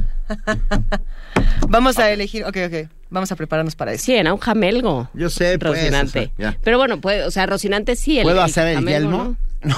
Puede ser el Sigue, yelmo de sigue. Mambrino. Te toca, a ti te toca hacer el yelmo de. Mambrino. Por favor, te preparas, no vengas en frío. Todo bien, Benito. Va. Eh, vamos a hablar también sobre. eh, ay, sobre qué está pasando la FIFA. Y si desaparece, desaparece la FIFA. Pues sería maravilloso, pero ¿Quién no va a manda? suceder. ¿A quién le ayuda? Y, y bien a bien qué está sucediendo con la FIFA. ¿Podemos seguir hablando de corrupción en la FIFA? Por supuesto Ay, que hablaremos gracias. de corrupción en la FIFA, porque no hay otra forma de hablar de la FIFA en este instante. ¿No vamos a hablar de clowns? Y vamos a hablar del Festival de Clowns y Benito. Este, el niño Benito está muy preocupado Muy. desde hace un rato. No te preocupes, nuestra mesa del día va a ser sobre el Festival de Clown y todo lo que implica esta cultura y todo lo que hay detrás de, de ella, ¿no? No solo la idea de, de divertir, de entretener, sino de eh, mover al pensamiento a través de la risa y mover a la, a la salud y al, y al ponerse en otro sitio. Así Sí. es que Va a estar bueno porque vamos a tener la oportunidad de sonreír. Hay algunos que lo necesitan urgentemente. Pues sí. Eh, sí. Yo quiero, yo quiero sonreír el día de hoy. Y mañana también. Y es mañana que también. nos escuchamos mañana en primer movimiento. Muchísimas gracias a todos los que nos oyeron y a ustedes. Gracias, Juana Inés de esa. Gracias a todos los que hacen posible día a día. Primer movimiento es un inmenso privilegio estar Lo aquí. es. Gracias, querida Luisa Iglesias. Mil gracias, querido Benito Taibo. Nosotros nos despedimos y nos escuchamos mañana a las 7 de la mañana. Esto fue Primer Movimiento. El mundo desde la universidad.